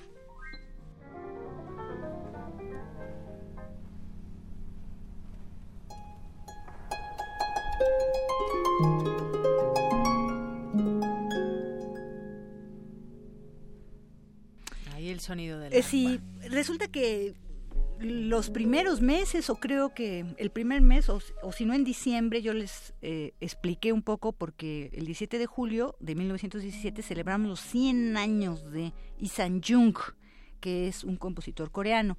Bueno, pues en estos días fallece Isan Jung el 5 de noviembre. Y bueno, pues por la importancia de los 100 años estamos eh, escuchando Imbalance, una obra que compuse hace 30, en 1987, para arpa. A mí este compositor me cae muy bien, no solo por lo que logró hacer musicalmente, sino también por su forma, él participó en el movimiento independentista, y por ello fue encarcelado en 1943 y salió hasta después de la Segunda Guerra Mundial. Entonces era un disidente, además de un excelente músico. Él estudió primero dirección de orquesta y tenemos mucha música. El domingo vamos a oír sus cuartetos de cuerda, estén más o menos al tanto porque lo vamos a oír como a las 10 de la mañana, por si quieren escuchar. Y también de Artatum lo tendremos a las 8 de la noche, por si algo de estas efemérides les llama la atención pues y quieren escucharlo. Y bueno, que sí. con esto nos despedimos por este día y bueno, esperamos podernos escuchar próximamente. Claro que sí, claro que sí, Dulce Wet. Muchas gracias. Buenas tardes.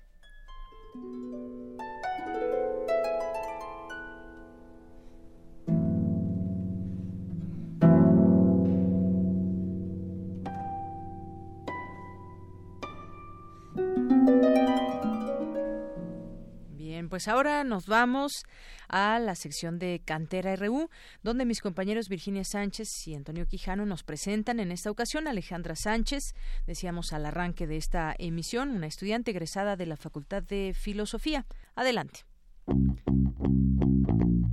Alejandra Sánchez Galicia es una joven nahua que con el apoyo del Programa Universitario de Estudios de la Diversidad Cultural y la Interculturalidad se graduó como licenciada en Lenguas y Literaturas Hispánicas y cuya tesis sobre la figura de los nahuales y las narraciones tradicionales obtuvo mención honorífica. Conozcamos más sobre esta brillante universitaria. Yo soy originaria de Milpa Alta, que es uno de los pueblos del sur de la Ciudad de México. Yo nací pues en la Ciudad de México ahora, antes Distrito Federal. Y mis padres son, junto con mis, abuelos, son originarios de allá. Y por parte de mi mamá, mi abuelo solo entendía el idioma, pero no lo hablaba. Y por parte de mi papá, mi papá y, y mi abuela todavía lo hablan. Inclusive cuando nos reunimos, pues todavía hay por ahí chistes que los, las nuevas generaciones pues ya no entendemos.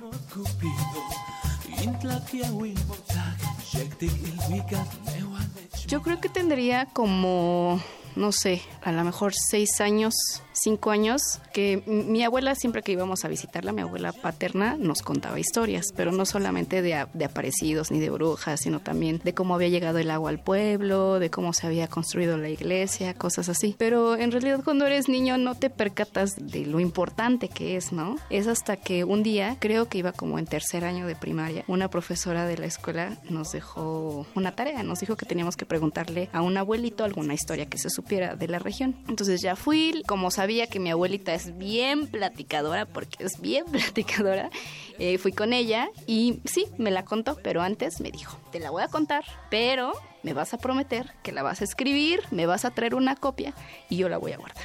Entonces así fue como la escribí y así fue como surge esta relación o este vínculo tan grande con mi abuelita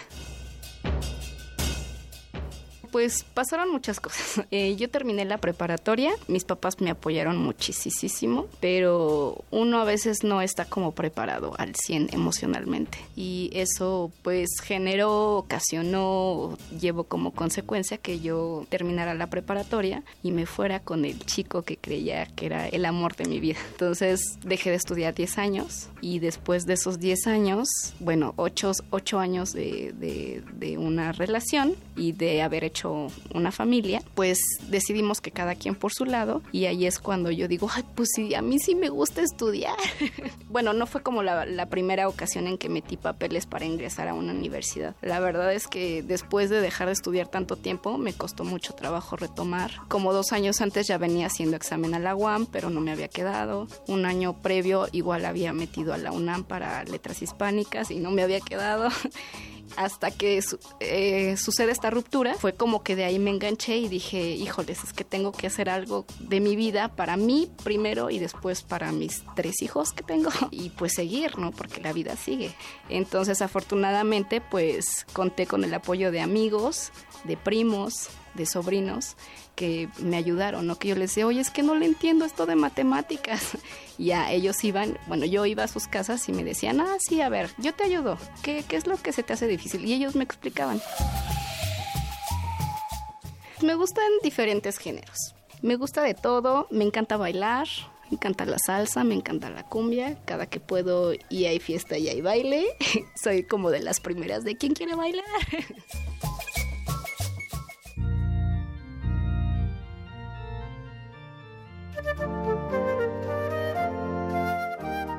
Estoy en un grupo, bueno, en una orquesta, en la Orquesta Sinfónica Juvenil de Milpa Alta, y ahí pues también me gusta la música clásica, ahí toco la flauta transversal, me gusta la trova también, sí, música como romanticona, llegadora.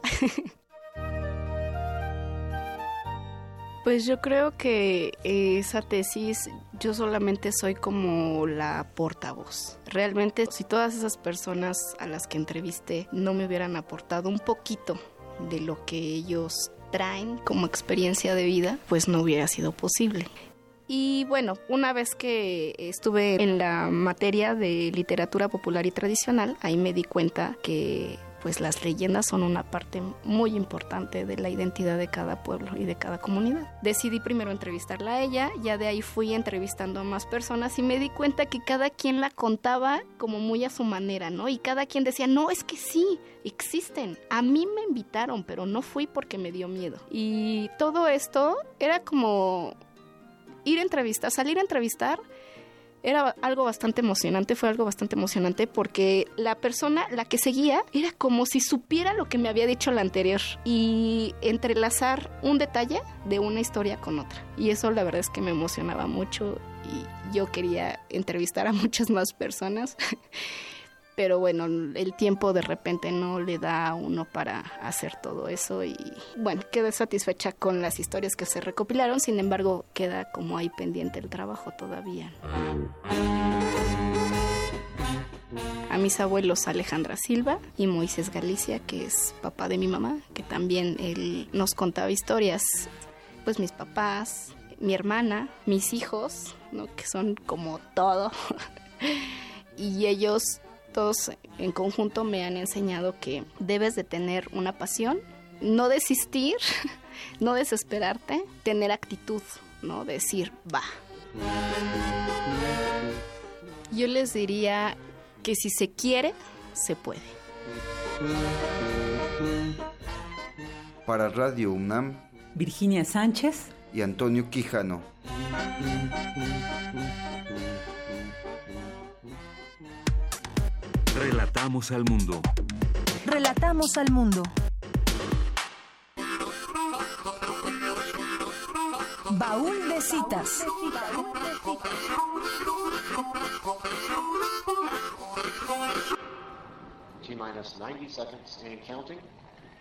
La carrera espacial fue uno de los tantos eventos que la Guerra Fría trajo consigo. Salir fuera de la atmósfera, poner en órbita un satélite y visitar la Luna no solo eran metas científicas, sino referentes del poder económico y el alcance científico del país que lo lograba. Uno de los proyectos más ambiciosos dentro de esta carrera era poner en órbita una estación espacial debido a las posibilidades de experimentación que presentaba. Pese a ello, sostener un proyecto de este tipo resultaba sumamente costoso. Por una parte, la URSS en 1971 lanzó la primera estación, llamada Salyut 1, que orbitó durante 175 días la Tierra. Años después, en 1973, los Estados Unidos lanzaron su laboratorio espacial no tripulado, Skylab 1, que 25 días después fue tripulado y estuvo en órbita durante 20 días. La concreción del proyecto de la Estación Espacial Internacional se generó a partir de un proceso complejo. En 1984, la administración de Ronald Reagan planteó a la NASA el proyecto Freedom, el cual era una estación espacial que tendría una participación conjunta con la Agencia Espacial Europea, de Canadá y el gobierno de Japón. El rediseño constante, el elevado costo frente a la restricción presupuestaria, llevó a tener cerca una viable cancelación del proyecto. Sin embargo, ya en la administración de Bill Clinton y al tener una situación internacional diferente, teniendo a la URSS disuelta, el 6 de diciembre de 1993 se firmó un acuerdo de participación entre Rusia y Estados Unidos que significó una vía para llevar a cabo la Estación Espacial Internacional.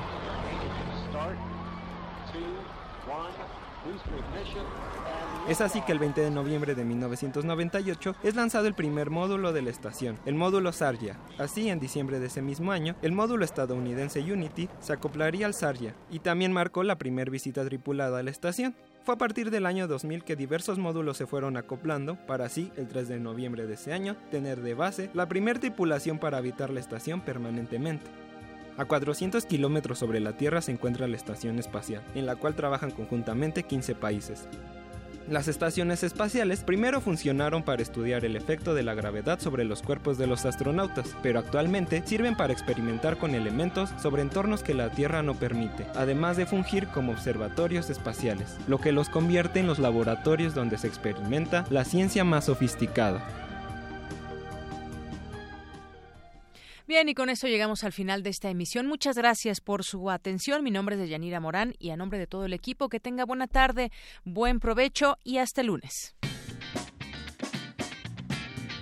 Mañana en la UNAM, ¿qué hacer y a dónde ir? La Facultad de Derecho te invita este sábado 4 de noviembre a dos interesantes conferencias en el auditorio Isidro Favela. A las 11 horas puedes escuchar a la licenciada María Eugenia Cosio con el tema Juicio Oral, etapa intermedia. Después, a las 12 horas, le toca el turno al maestro Juan Arroyo López con Criminología y Derecho Penal. ¿Qué tal te caería un poco de ciencia? Mañana a las 13 horas se llevarán a cabo las charlas de anfitriones. Abordarán el tema de arqueoastronomía, observar el cielo con ojos milenarios, con Marco Antonio Salgado Pérez. La cita es a las 13 horas en el Museo de la Luz. La entrada es libre. Vamos a la sala Carlos Chávez del Centro Cultural Universitario, este domingo a las 18 horas, ya que se viste de gala y habrá música de cámara, presentando el recital de canciones románticas polacas, con el tenor Rafał Surakowski y en el piano Józef Olechowski. Interpretarán obras de Lipski, Gal, Zelensky y Rosicki. La entrada es libre. Libre.